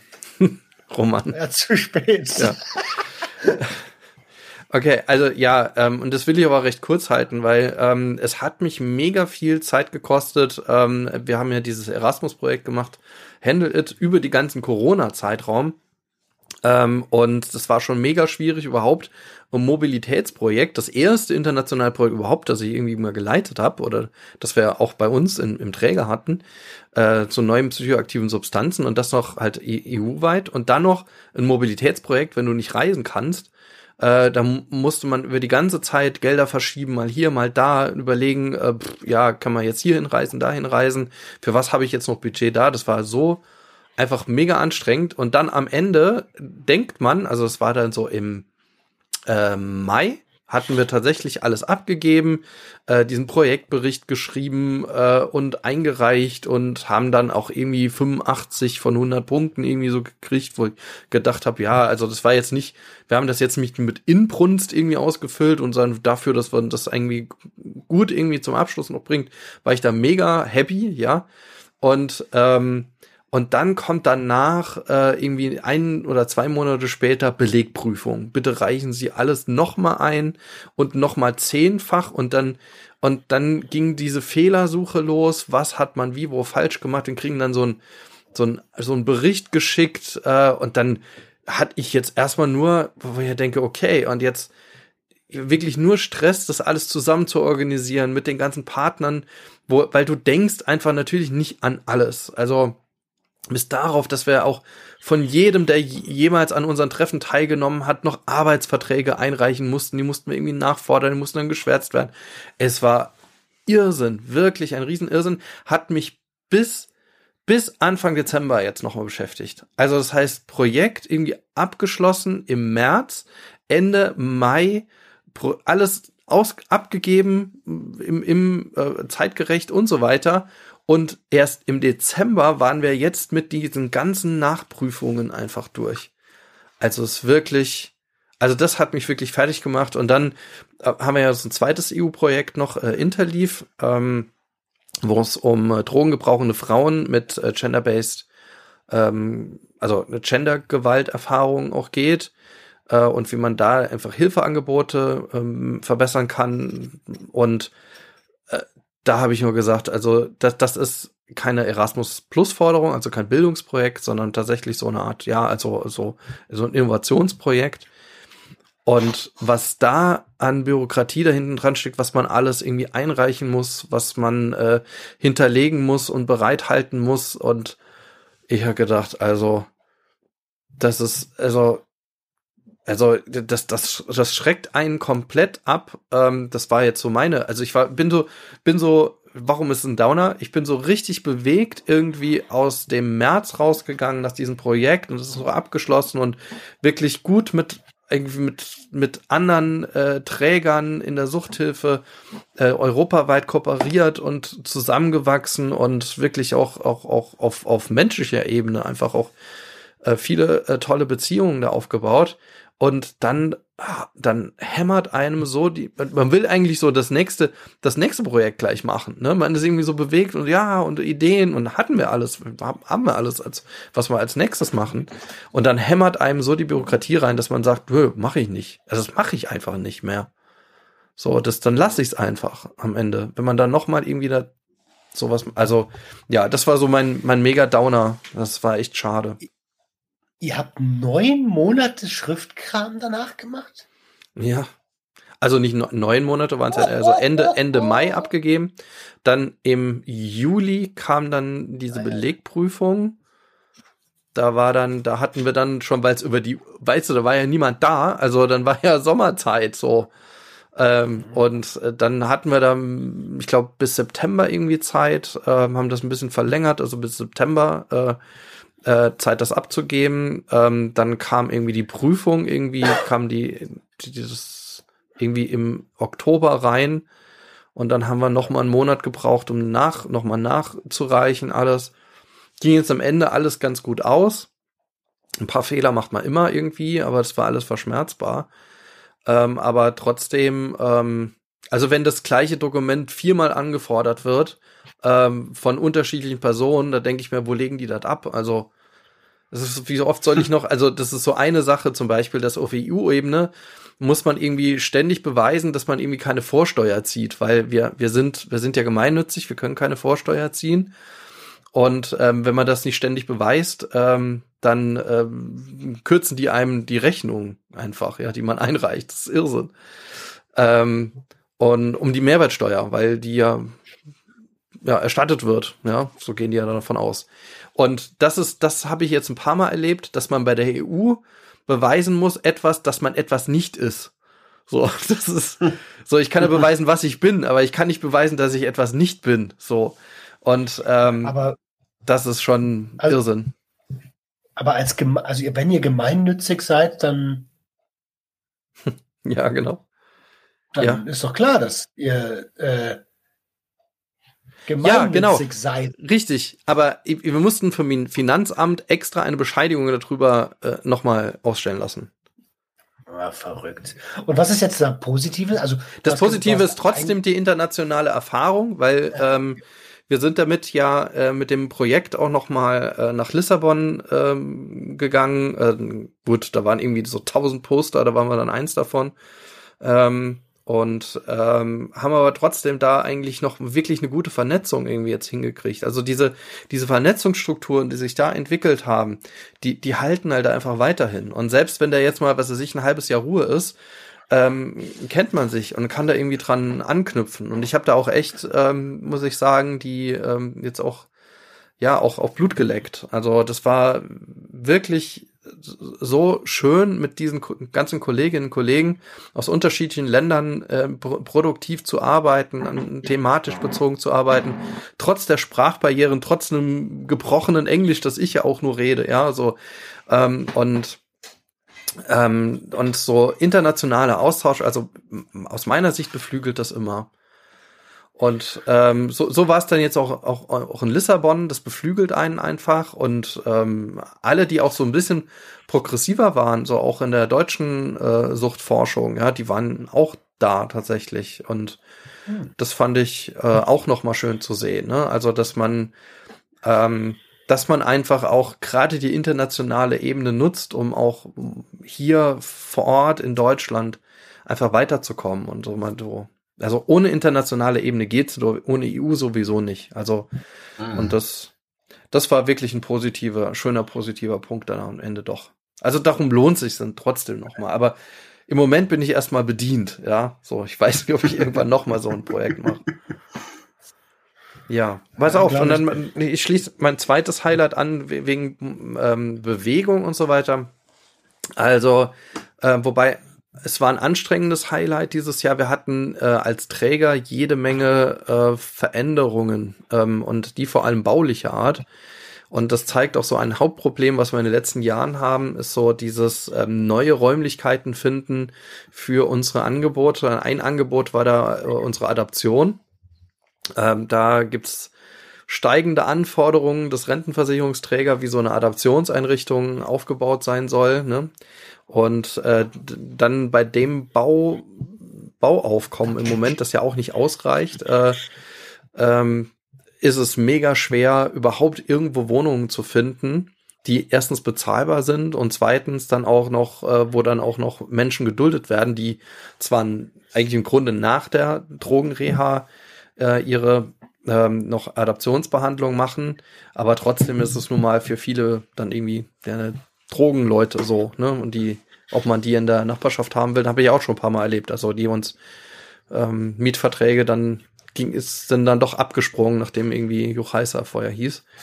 Ja, aber das hat geklappt tatsächlich. Also wir, wir haben, wir mussten in einer Adaption, mussten wir jetzt tatsächlich raus wegen ein Eigenbedarf und da sah es äh, am Ende so aus, als würde das Angebot zum Ende des Jahres eigentlich implodieren. Und da haben wir doch noch eine Zusage gekriegt, in den Neubau hinzugehen. Und das ist jetzt so Jahresende. Ähm, ist das alles noch so auf der letzten Kante, hat so ein Umzug stattgefunden und äh, da konnten jetzt auch nochmal alle an, mussten alle mit irgendwie mit anpacken und wenigstens hat der Umzug jetzt geklappt und das ging weiter und die Adaption kann weitergehen. Dann sind wir mit unserer Zentralverwaltung umgezogen, was ein Riesenakt war, was irgendwie eine Planung von irgendwie drei Jahren oder so war, ähm, inklusive wie wollen wir das da einrichten und so weiter, sind jetzt noch nicht fertig. Stehen überall Umzugskartons, Bilder hängen auch noch nicht und so weiter. ähm, aber ähm, das waren echt ähm, jetzt am Ende des Jahres, wenn ich zurückblicke, äh, doch noch einige Highlights. Und tatsächlich endlich unser Umbau in der Fachklinik Villa Maria ist äh, fertig geworden. Das hat sich über zwei Jahre lang hingezogen, weil ähm, auch keine Gewerke gefunden wurden. Wir wollten eigentlich schon Anfang 21 äh, umziehen. Ähm, wir haben da das das Kinderhaus neu gebaut und das alte Gebäude, in dem das Kinderhaus vorher war, wurde zur Gewaltung, Verwaltung, einen kleinen Verwaltung, das ist alles klein, also das ist nicht riesig, aber trotzdem ein kleinen Verwaltungsgebäude umgebaut. Das hat jetzt ähm, ungelogen anderthalb Jahre länger gedauert, ja. Und äh, das ist jetzt auch fertig, zum Glück. Ähm, und da können wir jetzt auch einziehen. Also das sind jetzt nochmal die positiven Entwicklungen, dass doch Sachen auch jetzt langsam zum Ende kommen, dass es irgendwie ein bisschen weitergeht, aber das natürlich on the top bei allen anderen Einschränkungen, die die MitarbeiterInnen bei uns hatten, ähm, nochmal zusätzlich diesen Umzugschaos. Das hat mich auch viele Nerven am Ende gekostet, muss ich sagen. Aber das ist, das ist ein anderes Thema. Das liegt vor allem daran, liegt vor allem daran, dass, dass halt mit dem neuen, mit dem Umzug in unserer Zentralverwaltung, unser Arbeitsprojekte und so weiter, ich halt auch ein neues Raumkonzept umsetzen wollte. Das Ganze ein bisschen offener ne, und ein bisschen moderner und das Ganze mehr so, na, nicht, nicht ausschließlich Coworking Space, aber schon so ein bisschen, dass man mehr, mehr Kommunikation hat. Die, die alte Verwaltung, der Markt kennt die ja, das war ein dunkler Gang. Also wird man sonst nie mehr einzeln. Das ist ein altes, war so ein altes ähm, äh, Militärgebäude, also so ein, so ein Militärstabsgebäude, also lange Gänge mit großen Räumen, ja. Und wenn man da reingekommen ist als, als Klientin, äh, man wusste auch nicht wohin. Also man stand dann im dunklen Gang und konnte sich mhm. die Tür aussuchen, wo man reingeht. Jetzt haben wir einen Eingang und jetzt äh, irgendwie ist das Ganze ein bisschen freundlicher, aber es ist natürlich die MitarbeiterInnen, die vorher in einem Einzelbüro gesessen haben, mussten sich jetzt teilweise ein bisschen umgewöhnen, saßen dann mit mehr irgendwie am Tisch. Wir sind noch nicht ganz durch mit Schallschutz und so weiter und da gab es schon noch starke Reibereien, aber hat sich jetzt auch in den letzten drei Monaten gelegt. So. Ja, wow, aber viel Arbeit. Sehr Highlights. Ja, das ist ein sehr anstrengendes Highlight gewesen, ja. Aber das muss man trotzdem sagen. Ich bin jetzt da am Ende des äh, doch sehr froh, dass das doch, das hätte ganz anders laufen können. Insofern war es dann doch am Ende trotz, trotz anstrengender Arbeit ein, ein kleines internes Highlight, ja. Also, wo man drauf aufsetzen kann. So, so, wie sieht's bei euch aus mit Highlights? Roman, magst du an? Roland. Na gut, dann fange ich an. Ähm, also, ich habe ein, ähm, mein größtes Highlight aus, ähm, aus Präventionssicht war dieses Jahr ähm, die Einladung zum Drogenverein Mannheim. Und zwar haben die ein Fachsymposium in der Abendakademie in Mannheim gehabt zum Thema ähm, Cannabis legal und jetzt. Und ähm, boah, ich weiß nicht, wie viele Leute da waren, aber das war schon echt, also links und rechts Stuhl rein, bestimmt waren schon ordentlich viele Leute. Ich schätze mal irgendwas zwischen 60 und 100. Und ähm, dort durfte ich einen ähm, Impulsvortrag zum Thema Konsumkompetenz erlernen halten und äh, im Anschluss am Fachsymposium teilnehmen mit wiederum anschließender Fragerunde ähm, aus dem Publikum. Und ähm, das war tatsächlich ähm, aus präventiver Sicht dieses Jahr neben dem FSJ-Seminar, ähm, ähm, was ich vorhin schon mal kurz erwähnt habe, wo ich eine Woche in Oberhof war. Ich weiß gar nicht, ob wir das im Vorgespräch besprochen hatten oder ob wir da schon live waren. Ähm, eine Woche in Oberhof, FSJ für Stigma e.V. Mhm. Ähm, das war echt cool ähm, direkt an der Front zu arbeiten, direkt mit den jungen Erwachsenen zu arbeiten und ähm, und aber auch erschreckend, welche Erfahrungen die schon hatten mit naja, ich meine, mir ging es ja nicht anders damals, aber es ist schon was anderes, wenn ich heute auf in diese jungen Gesichter schaue und die mir sagen, hey, Crystal ist schon Standard, Alter. Ähm, ja, krass. Oder Kokain, ey, was willst du mir erzählen? So. Und dann haben, hab, also eigentlich war das so aufgebaut von wegen ähm, Workshop und dann Feierabend für die, ähm, für die Leute, die den Workshop halten. Und ich habe mich dann dazu entschieden, wenn ich eh die ganze Woche da bin, dann bleibe ich auch die ganze Woche nah an der Gruppe dran, auch an, nach den Feierabenden. Und ähm, da ist in einer Woche echt was zusammengewachsen. Wir haben über Perspektiven im Leben gesprochen, über Persönlichkeitsentwicklung. Was wollt ihr überhaupt mit eurem Leben mal anfangen? Und ähm, was ist gerade aktuell euer größter Schmerzpunkt und so eine Sachen? Und da wurde wieder mal deutlich, ey, das ist nicht so, dass die einfach aus Jux und Dollerei sich die Birne wegschießen, sondern die haben essentielle Probleme in ihren mhm. Lebensrealitäten, um die sich keiner kümmert. Und das brennt, also jetzt gerade tut es mir im Herzen weh, weil das sind alleingelassene junge Erwachsene. Ja. Das ist crazy. Also ich, eine, eine ähnliche Erfahrung, ähm, ähm, jetzt nicht, nicht ganz so, ähm, jetzt ganz, ganz so tragisch, aber äh, ähm, ich war vor zwei Wochen ähm, an der äh, Uni Hildesheim, habe da ein Seminar gehalten zur Suchthilfe in der sozialen Arbeit. Und da haben wir am Ende auch noch mal so ein, so ein, so ein, ja, so ein Spiel gemacht. Das hat sich an 13 Fragen an der Sendung damals orientiert. Äh, äh, alle, müssen wir alle Drogen freigeben, haben am Ende so eine Abschlussdiskussion damit so ein bisschen angeleitet. Und dann ging es tatsächlich so ein bisschen ins Eingemachtere. Also insofern, ich glaube, die eine der ersten Fragen ist, welche Drogen konsumierst du auch so? Und dann wurde das da gefragt. Das habe ich tatsächlich noch nie in Seminaren irgendwie reingefragt, irgendwie, weil ich dann denke, oh nee, das ist persönlich, warum fragt man das? Aber es hat jetzt dazugehört, waren die, die Studierenden waren auch erstmal so ein bisschen verstockt, aber dann kam dann doch ziemlich viel raus, wie viel Erfahrung nicht nur in der eigenen, im eigenen Konsum, aber im Umfeld ähm, mit mit verschiedensten Arten von Substanzen einfach auch sind. Und das hat mir das nochmal so klar gemacht in so einer kleinen Gruppe von 20 Menschen, ähm, dass da 80 Prozent einfach mindestens betroffen sind. Ja, also von in irgendeiner Art und Weise und damit Kontakt haben und damit auch ähm, irgendwie einen Umgang finden wollen und müssen. Ja, betroffen klingt immer so nach Opfer, ne? Aber also ähm, in, in, in von dem, was ich, wovon ich gerade gesprochen habe, ist das sicherlich bei ganz vielen Leuten auch so. Gibt aber auch einige, die sich ganz bewusst für Konsum entschieden haben.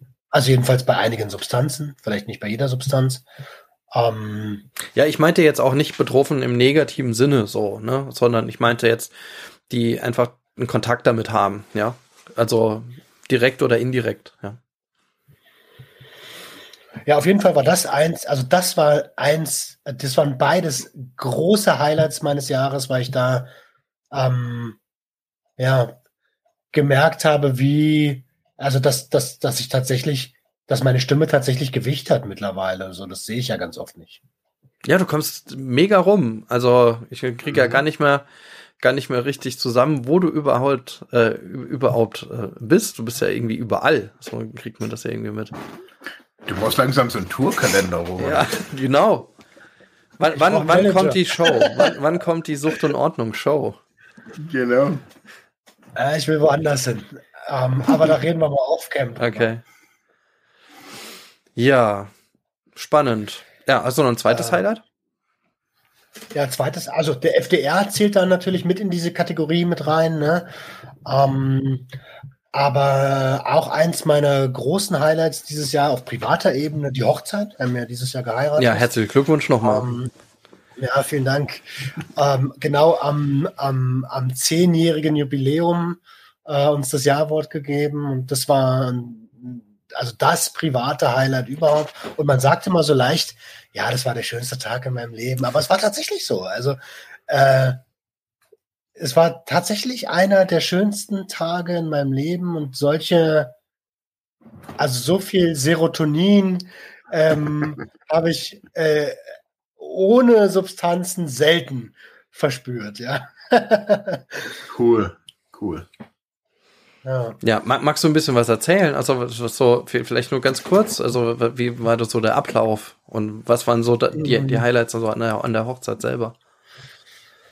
Also vielleicht, ähm, wir haben recht früh angefangen im, im, im, im, im wer ist denn das? Standesamt äh, Neukölln. Das ist so ein altes ähm, Krankenhaus und deswegen äh, ziemlich cool gemacht. Nicht so ein Plattenbauamt einfach. Ähm, und sind ähm, begleitet worden von einem Videografen, von einem Fotografen, Familie war da. Äh, abgeholt wurden wir dann von ähm, Jennys Papa in ähm, einen Chevy Blazer, also einen, einen uralten ähm, Oldtimer, der noch so richtig so äh, haben uns dann auf die Ladefläche gesetzt und sind ähm, quasi offen zur Location gefahren. Und ähm, in, äh, in Berlin äh, sind Hochzeiten ja auch auf der Straße was ganz Besonderes. Die Leute mhm. haben gehupt und ähm, auch oft so hinterhergerufen und so. Und es war. Das Nett hinterhergerufen, oder? Also nicht so ja. sonst in Berlin. Ja. Dann haben wir noch ein Fotoshooting gemacht auf dem U-Bahnhof, so, mit, äh, mit, einer, mit einer leeren Alkoholflasche. Ähm, und, äh, und dann so ein bisschen so abgestürzt, gefaked ähm, oder in, inszeniert, sagen wir es mal so. Ähm, passt irgendwie zur Großstadt, haben wir uns gedacht. Im Hintergrund so eine U-Bahn und da noch ein Shooting gemacht. Und dann sind wir zur Location, haben noch eine freie Trauung gemacht für den Rest der Freunde und Familie, weil im mhm. Standesamt war ja Corona-Zeit. Ja, krass, ja, ja, stimmt. Mhm. mhm. Also da durften nur sechs Leute mit rein, glaube ich. Ähm, ja, und dann die freie Trauung und mein Trauredner war Sick. Ähm, Prominent. der ja mittlerweile ja. auch ein guter Freund ist und der hat die Traurede gehalten. Das war total, ja, total cool einfach. Es war ein schöner, Toll. schöner, schöner Tag. Und auch der, auch der Tanz hat geklappt, ohne dass wir uns getreten haben. cool. Sehr schön. Ja, also da nochmal herzlichen Glückwunsch nochmal. Und da, du hast ja auch deinen Namen geändert, ne? Also, das ist mir ja, dann irgendwann genau. aufgefallen. Boah, wo habe ich das denn gelesen? Es ist mir tatsächlich erst aufgefallen, als ich dann das Programm gesehen habe ähm, vom äh, Drogenverein Mannheim, wo du eingeladen warst. Da stand dann Roman Lemke und da dachte ich, die haben was falsch geschrieben. Und so, oh nee, das muss ich jetzt dem, dem Philipp Gerber schreiben oder so und so. Oder äh, wollt's dir schon schreiben? Ich weiß nicht, irgendwie gesagt, hier steht irgendwie falsch. Aber ähm, dann habe ich es irgendwo gefunden, dass du es Irgendwo hast du Roman Lemke geschrieben. Ich glaube auch auf deiner Webseite jetzt auch, ne? Ähm, ich weiß es nicht so genau. Meine ja. Webseite ist so schlecht gepflegt, also so viel zum Thema digitale. Ähm, aber ich habe auf jeden Fall, es, es war transparent, aber man hat gesehen, dass du, dass du genau Namen geändert hast. Ja, ich wollte das heißt, das heißt, dein Podcast heißt dann demnächst auch Sucht und Lemke, oder? Der Roman hieß doch nicht Ordnung. Nee. Um, also das Ganze hat zwei Hintergründe. Ne? Uh, zum einen ist mein Name, mein alter Name, äh, Grantke, so das Letzte, was ich mit meinem alten Leben und meiner Familie verbinde. Um, und da ich ja äh, aus diesen alten Mustern ganz stark ausbrechen will und auch muss, um ich selbst sein zu können, ähm, war es für mich klar, dass ich den Namen von Jenny annehme, Lemke. Und naja, zum Zweiten, ich habe schwarze Haare, braune Augen und wenn ich Lemke heiße, ist einer der deutschesten Namen überhaupt, dann äh, ähm, werde ich da schon äh, ähm, mit Vorschussvertrauen wahrgenommen. Ja, vor allem Berlin wahrscheinlich. Also eher so, so, ein, so, ein, so ein Berliner Name, oder? So mit, mit Lemke. Das weiß ich gar nicht. So, ich weiß nicht. Vielleicht wegen dem Brauhaus, ne? Brauhaus Lemke. Nee, ich, also, da kenne ich mich jetzt gar nicht aus, aber. Ja, schön. Äh, äh, äh Marc, äh, kennst du, oder? Namen wechseln. Was? Mit, ja, mit das mit dem Namen wechseln, ne? Hast du ja auch gemacht. Ja, ich hatte, ich hatte auch ähnliche Motive. Also bei mir war es auch so ein bisschen so mit dem alten Leben, wo ich auch gemerkt habe, so und also mein, mein Name war Kummer. Ähm, und ich habe mir damals schon irgendwie gedacht, so, also ich habe das ja auch bei Facebook damals geschrieben, so 40 Jahre Kummer sind genug. Ähm, weil ich auch gemerkt habe, so dass der Name schon auch wirkt. Also ähm, und jetzt Hasselbach ist irgendwie neutral, mehr oder weniger. Ähm, und es war, für mich war es auch nochmal so ein bisschen so gegen den Strom zu schwimmen. Also so einer von den paar Prozent Männern zu sein, die nehmen. Gleich irgendwie muss das Drama drum zu machen. Hm. Hm. Voll unmännlich. ja, ja, ja. Also einige haben mich da schon so, hä? Das ist ja schon ein bisschen komisch. Und ich denke, naja, mhm. also blind irgendwas zu folgen, finde ich irgendwie ein bisschen komisch. Also. Aber ich habe auch noch, das, das habe ich vergessen eben bei, bei den Umzügen am persönlichen Highlight. Also ich bin auch noch selber auch privat umgezogen. Bin dann nach Jahren mhm. aus Landau weggezogen nach Heidelberg mit meiner Freundin zusammen, was eigentlich auch nach langer Zeit eigentlich sehr schön war. Also bisher, also das war super notwendig, weil in der alten Wohnung, äh, die ist schon, boah, also zwar war die Miete nicht so, so teuer, aber ähm, man hat schon gemerkt, wo der Renovierungsbedarf ist. Und jetzt das war es die richtige Entscheidung, äh, da auch mal wegzugehen. Unten einen Tapetenwechsel zu haben. Ja, voll cool. Das heißt, du bist jetzt endlich auch in Deutschland. so, also ich, ich arbeite weiterhin ja in Landau. Also ich pendel jetzt äh, ein, paar mal, ein paar Mal die Woche. Also. Das ist Landau kurz vor Bregenz, ne? Nee, nee, nee. Ah, das ist Lindau. Ach, das ist Lindau, scheiße. Es gibt auch mehrere Landaus in Deutschland. Es gibt einmal Landau am Donau oder an der Donau, das ist irgendwo in Bayern und dann äh, das ist Landau in der Pfalz. Mhm. Ach, dann habe ich nichts gesagt, sorry. Ich, ich habe es mit Lindau verwechselt tatsächlich. Ja. Aber man, man könnte es halt sagen, ist es jetzt irgendwie Deutschland, weiß ich nicht. Heidelberg ist ja so Kurpfalz und Landau ist Pfalz, also tiefste Südpfalz. Die Südpfalz-Metropole wird immer gesagt. Heidelberg ist eine wunderschöne, also jedenfalls sagt Savasch das, die schönste Stadt in Deutschland, sagt er. Oh, ja. Ja, also man, ist bisher, ich meine, ich hatte nicht so viel Zeit mit ganzen Umzug und dann doch viel Arbeit und, und so weiter und so fort, so viel kennenzulernen. Aber tatsächlich muss ich sagen, ähm, hat es jetzt den äh, schönsten Weihnachtsmarkt gehabt, ähm, den ich bisher so gesehen habe, weil es sind so mehrere Märkte und die sind so, so eigentlich alle so gar nicht so weit auseinander. War an dem einen Platz und ich glaube, glaube ich, vier, fünf Märkte irgendwie in dieser langen Fußgängerzone. Und da da läuft man sehr lange durch und da hat man schon ein bisschen was zu gucken. Das ist echt, das hatte ich jetzt so noch nie irgendwie. Ey, apropos Weihnachtsmarkt. Ich war ähm, vor ein paar Monaten in Barcelona mhm. Und äh, da, war, da war schon geschmückt. Letzten Monat war das im November. Ähm, ich hoffe, ich erzähle jetzt keinen Quatsch und es war schon Dezember, aber vor kurzem. Ähm, und da war schon Weihnachtsmarkt. Ey, und das war so cool. Ein riesiger Weihnachtsmarkt und nicht wie bei uns in Deutschland, wo eine Fressbude neben der nächsten steht, sondern da war wirklich so Kunsthandwerk und ähm, ja, und, und, und einfach, in, also es war nicht so komplett auf Rummel und, und Konsum ausgerichtet. Ne? Das fand ich sehr schön. Mhm. Ja, da war ich leider noch nicht. Aber es klingt toll. ja, äh, Marc, deine Highlights, die fehlen noch. Stimmt. Ähm, ich bin gerade eben so am Überlegen. Ich hatte mir vorher so ein paar notiert, aber ähm, ich würde gerne mit einem für mich äh, wirklich wichtigen Highlight beginnen. Und zwar ist es das Darknet-Thema, das bei mir dieses Jahr wirklich äh, super gewachsen ist. Also es äh, für mich, ich würde es gerne sagen, es hat geendet in, in, in einem großen Vortrag.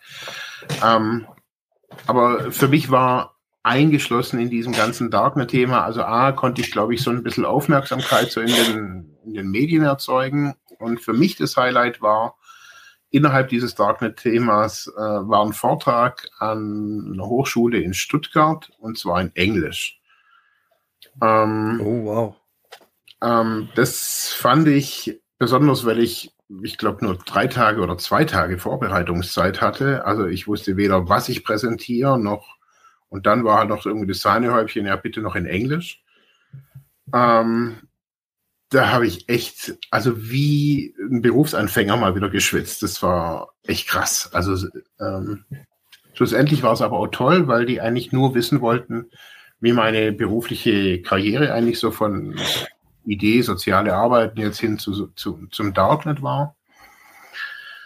Ähm, ja, da dann auch angeschlossen so unsere oder meine erste Darknet-Seite. Ähm, das war ähm, für mich wirklich viel überlegen. Ähm, und ich habe gemerkt, dass auch das Thema ist natürlich ein sehr uh, mhm. schwieriges Thema. Keiner will sich da die Finger dran verbrennen. Niemand will in der Öffentlichkeit was dazu sagen. Ähm, und ich habe mir dann einfach irgendwann gedacht, hey, ich starte jetzt einfach blauäugig selber mit einer, mit einer Seite und mal gucken, was so passiert. Und also allein schon eine Webseite ins Darknet zu stellen, ist schon echt eine Herausforderung, das muss ich echt sagen. Ähm, das habe ich jetzt dreimal habe ich das geschafft, eine Seite so ein bisschen so einigermaßen ins Darknet zu stellen. Ähm, aber dann, also Darknet-Seiten haben ja auch so, ein, so eine Zahlen-Buchstaben-Kombination. Und man kann sich die ersten sechs Zahlen, Buchstaben, kann man sich mit viel Rechenpower errechnen. Und da habe ich ähm, jetzt über den Sommer habe ich meinen zweiten Rechner hier, ich glaube zwei Monate oder sowas laufen lassen und habe mir meine Wunsch-Darknet-Seite ähm, errechnen lassen, dass ich eben eine, eine Darknet-Seite habe, die nicht zufällig ist, sondern vorne steht Help Me und dann Q3, also Q3 ist das Projekt. Und die Darknet-Seite heißt jetzt wirklich Help Me Q3 äh, und dann dahinter noch bla bla bla bla bla.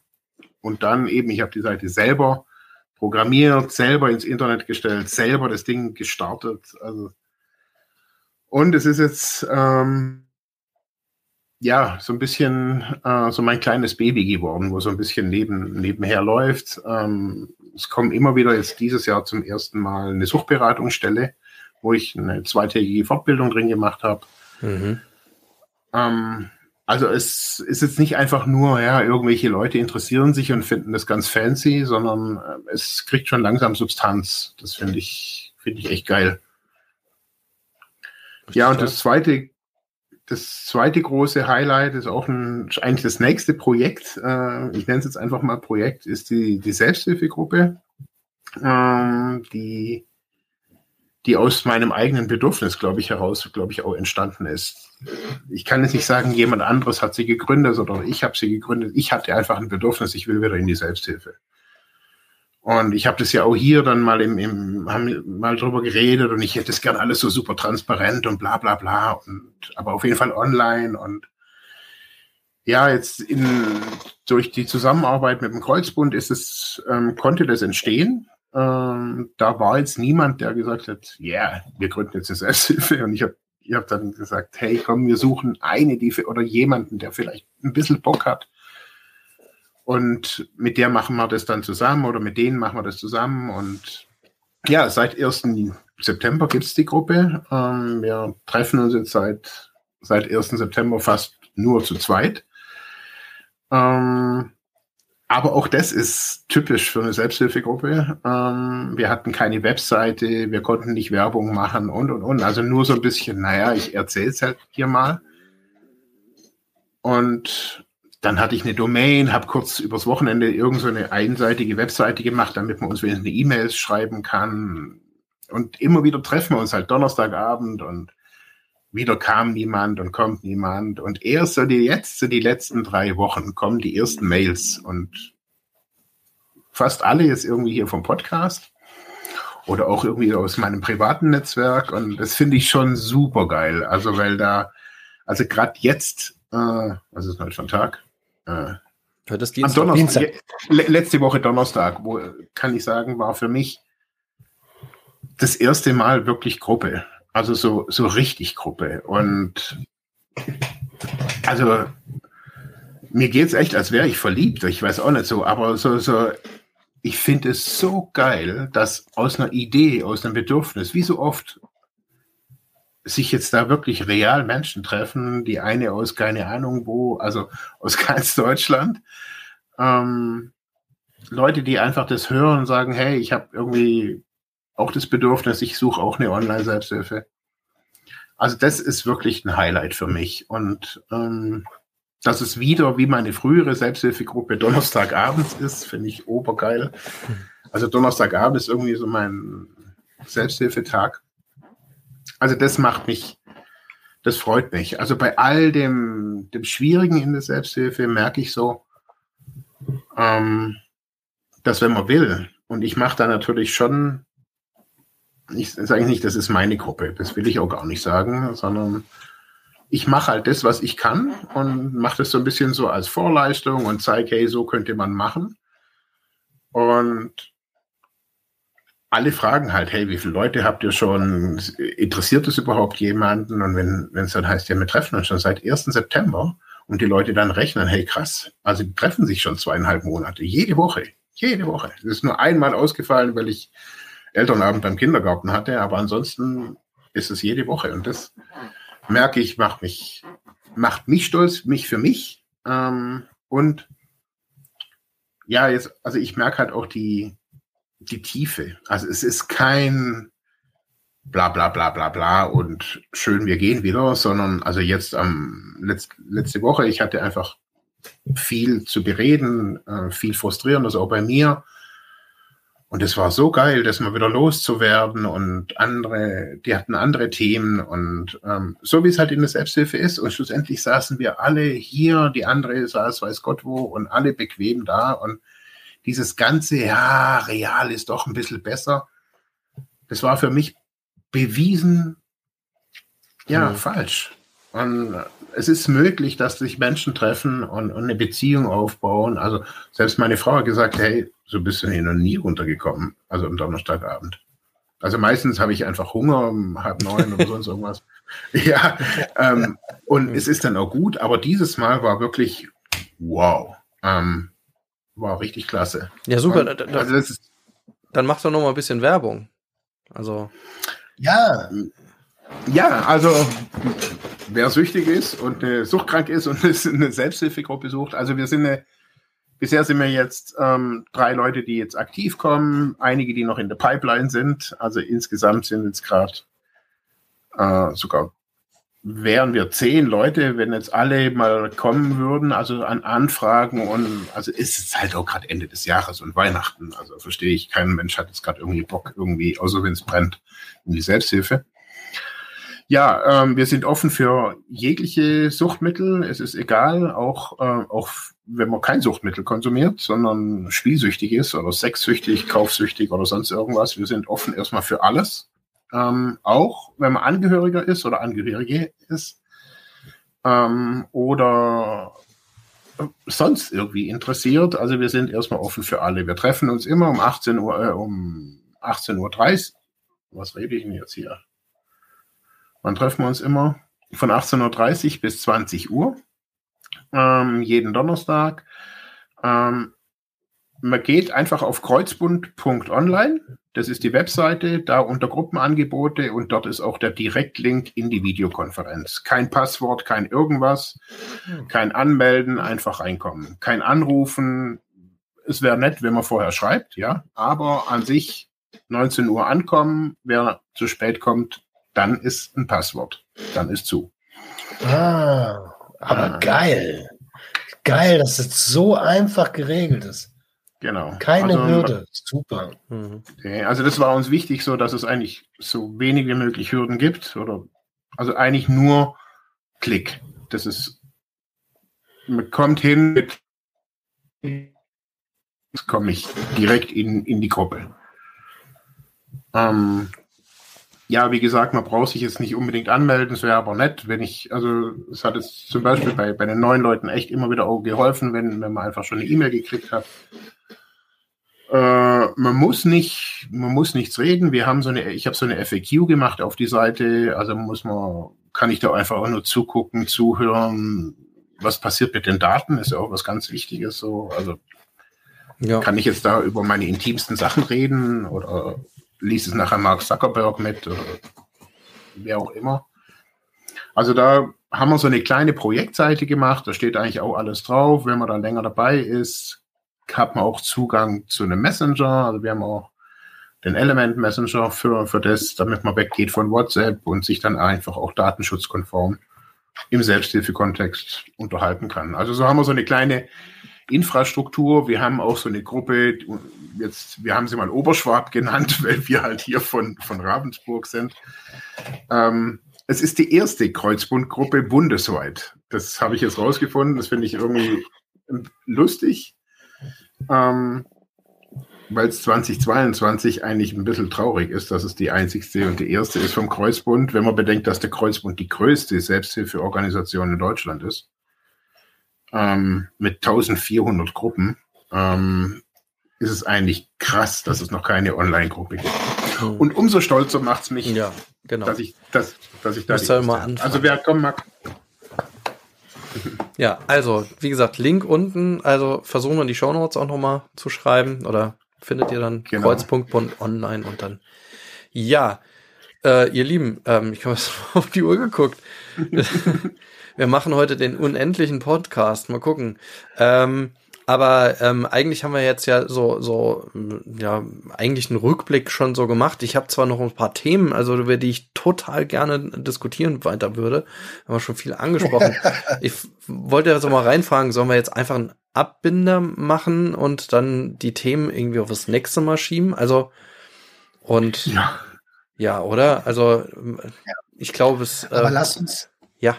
Lass uns über über dieses Thema, worüber wir auf jeden Fall noch sprechen wollen, ähm, bitte auf jeden Fall in baldigster Bälde sprechen. Ja. Denn ähm, ja, du weißt, wie sehr mir das Thema Ja, absolut.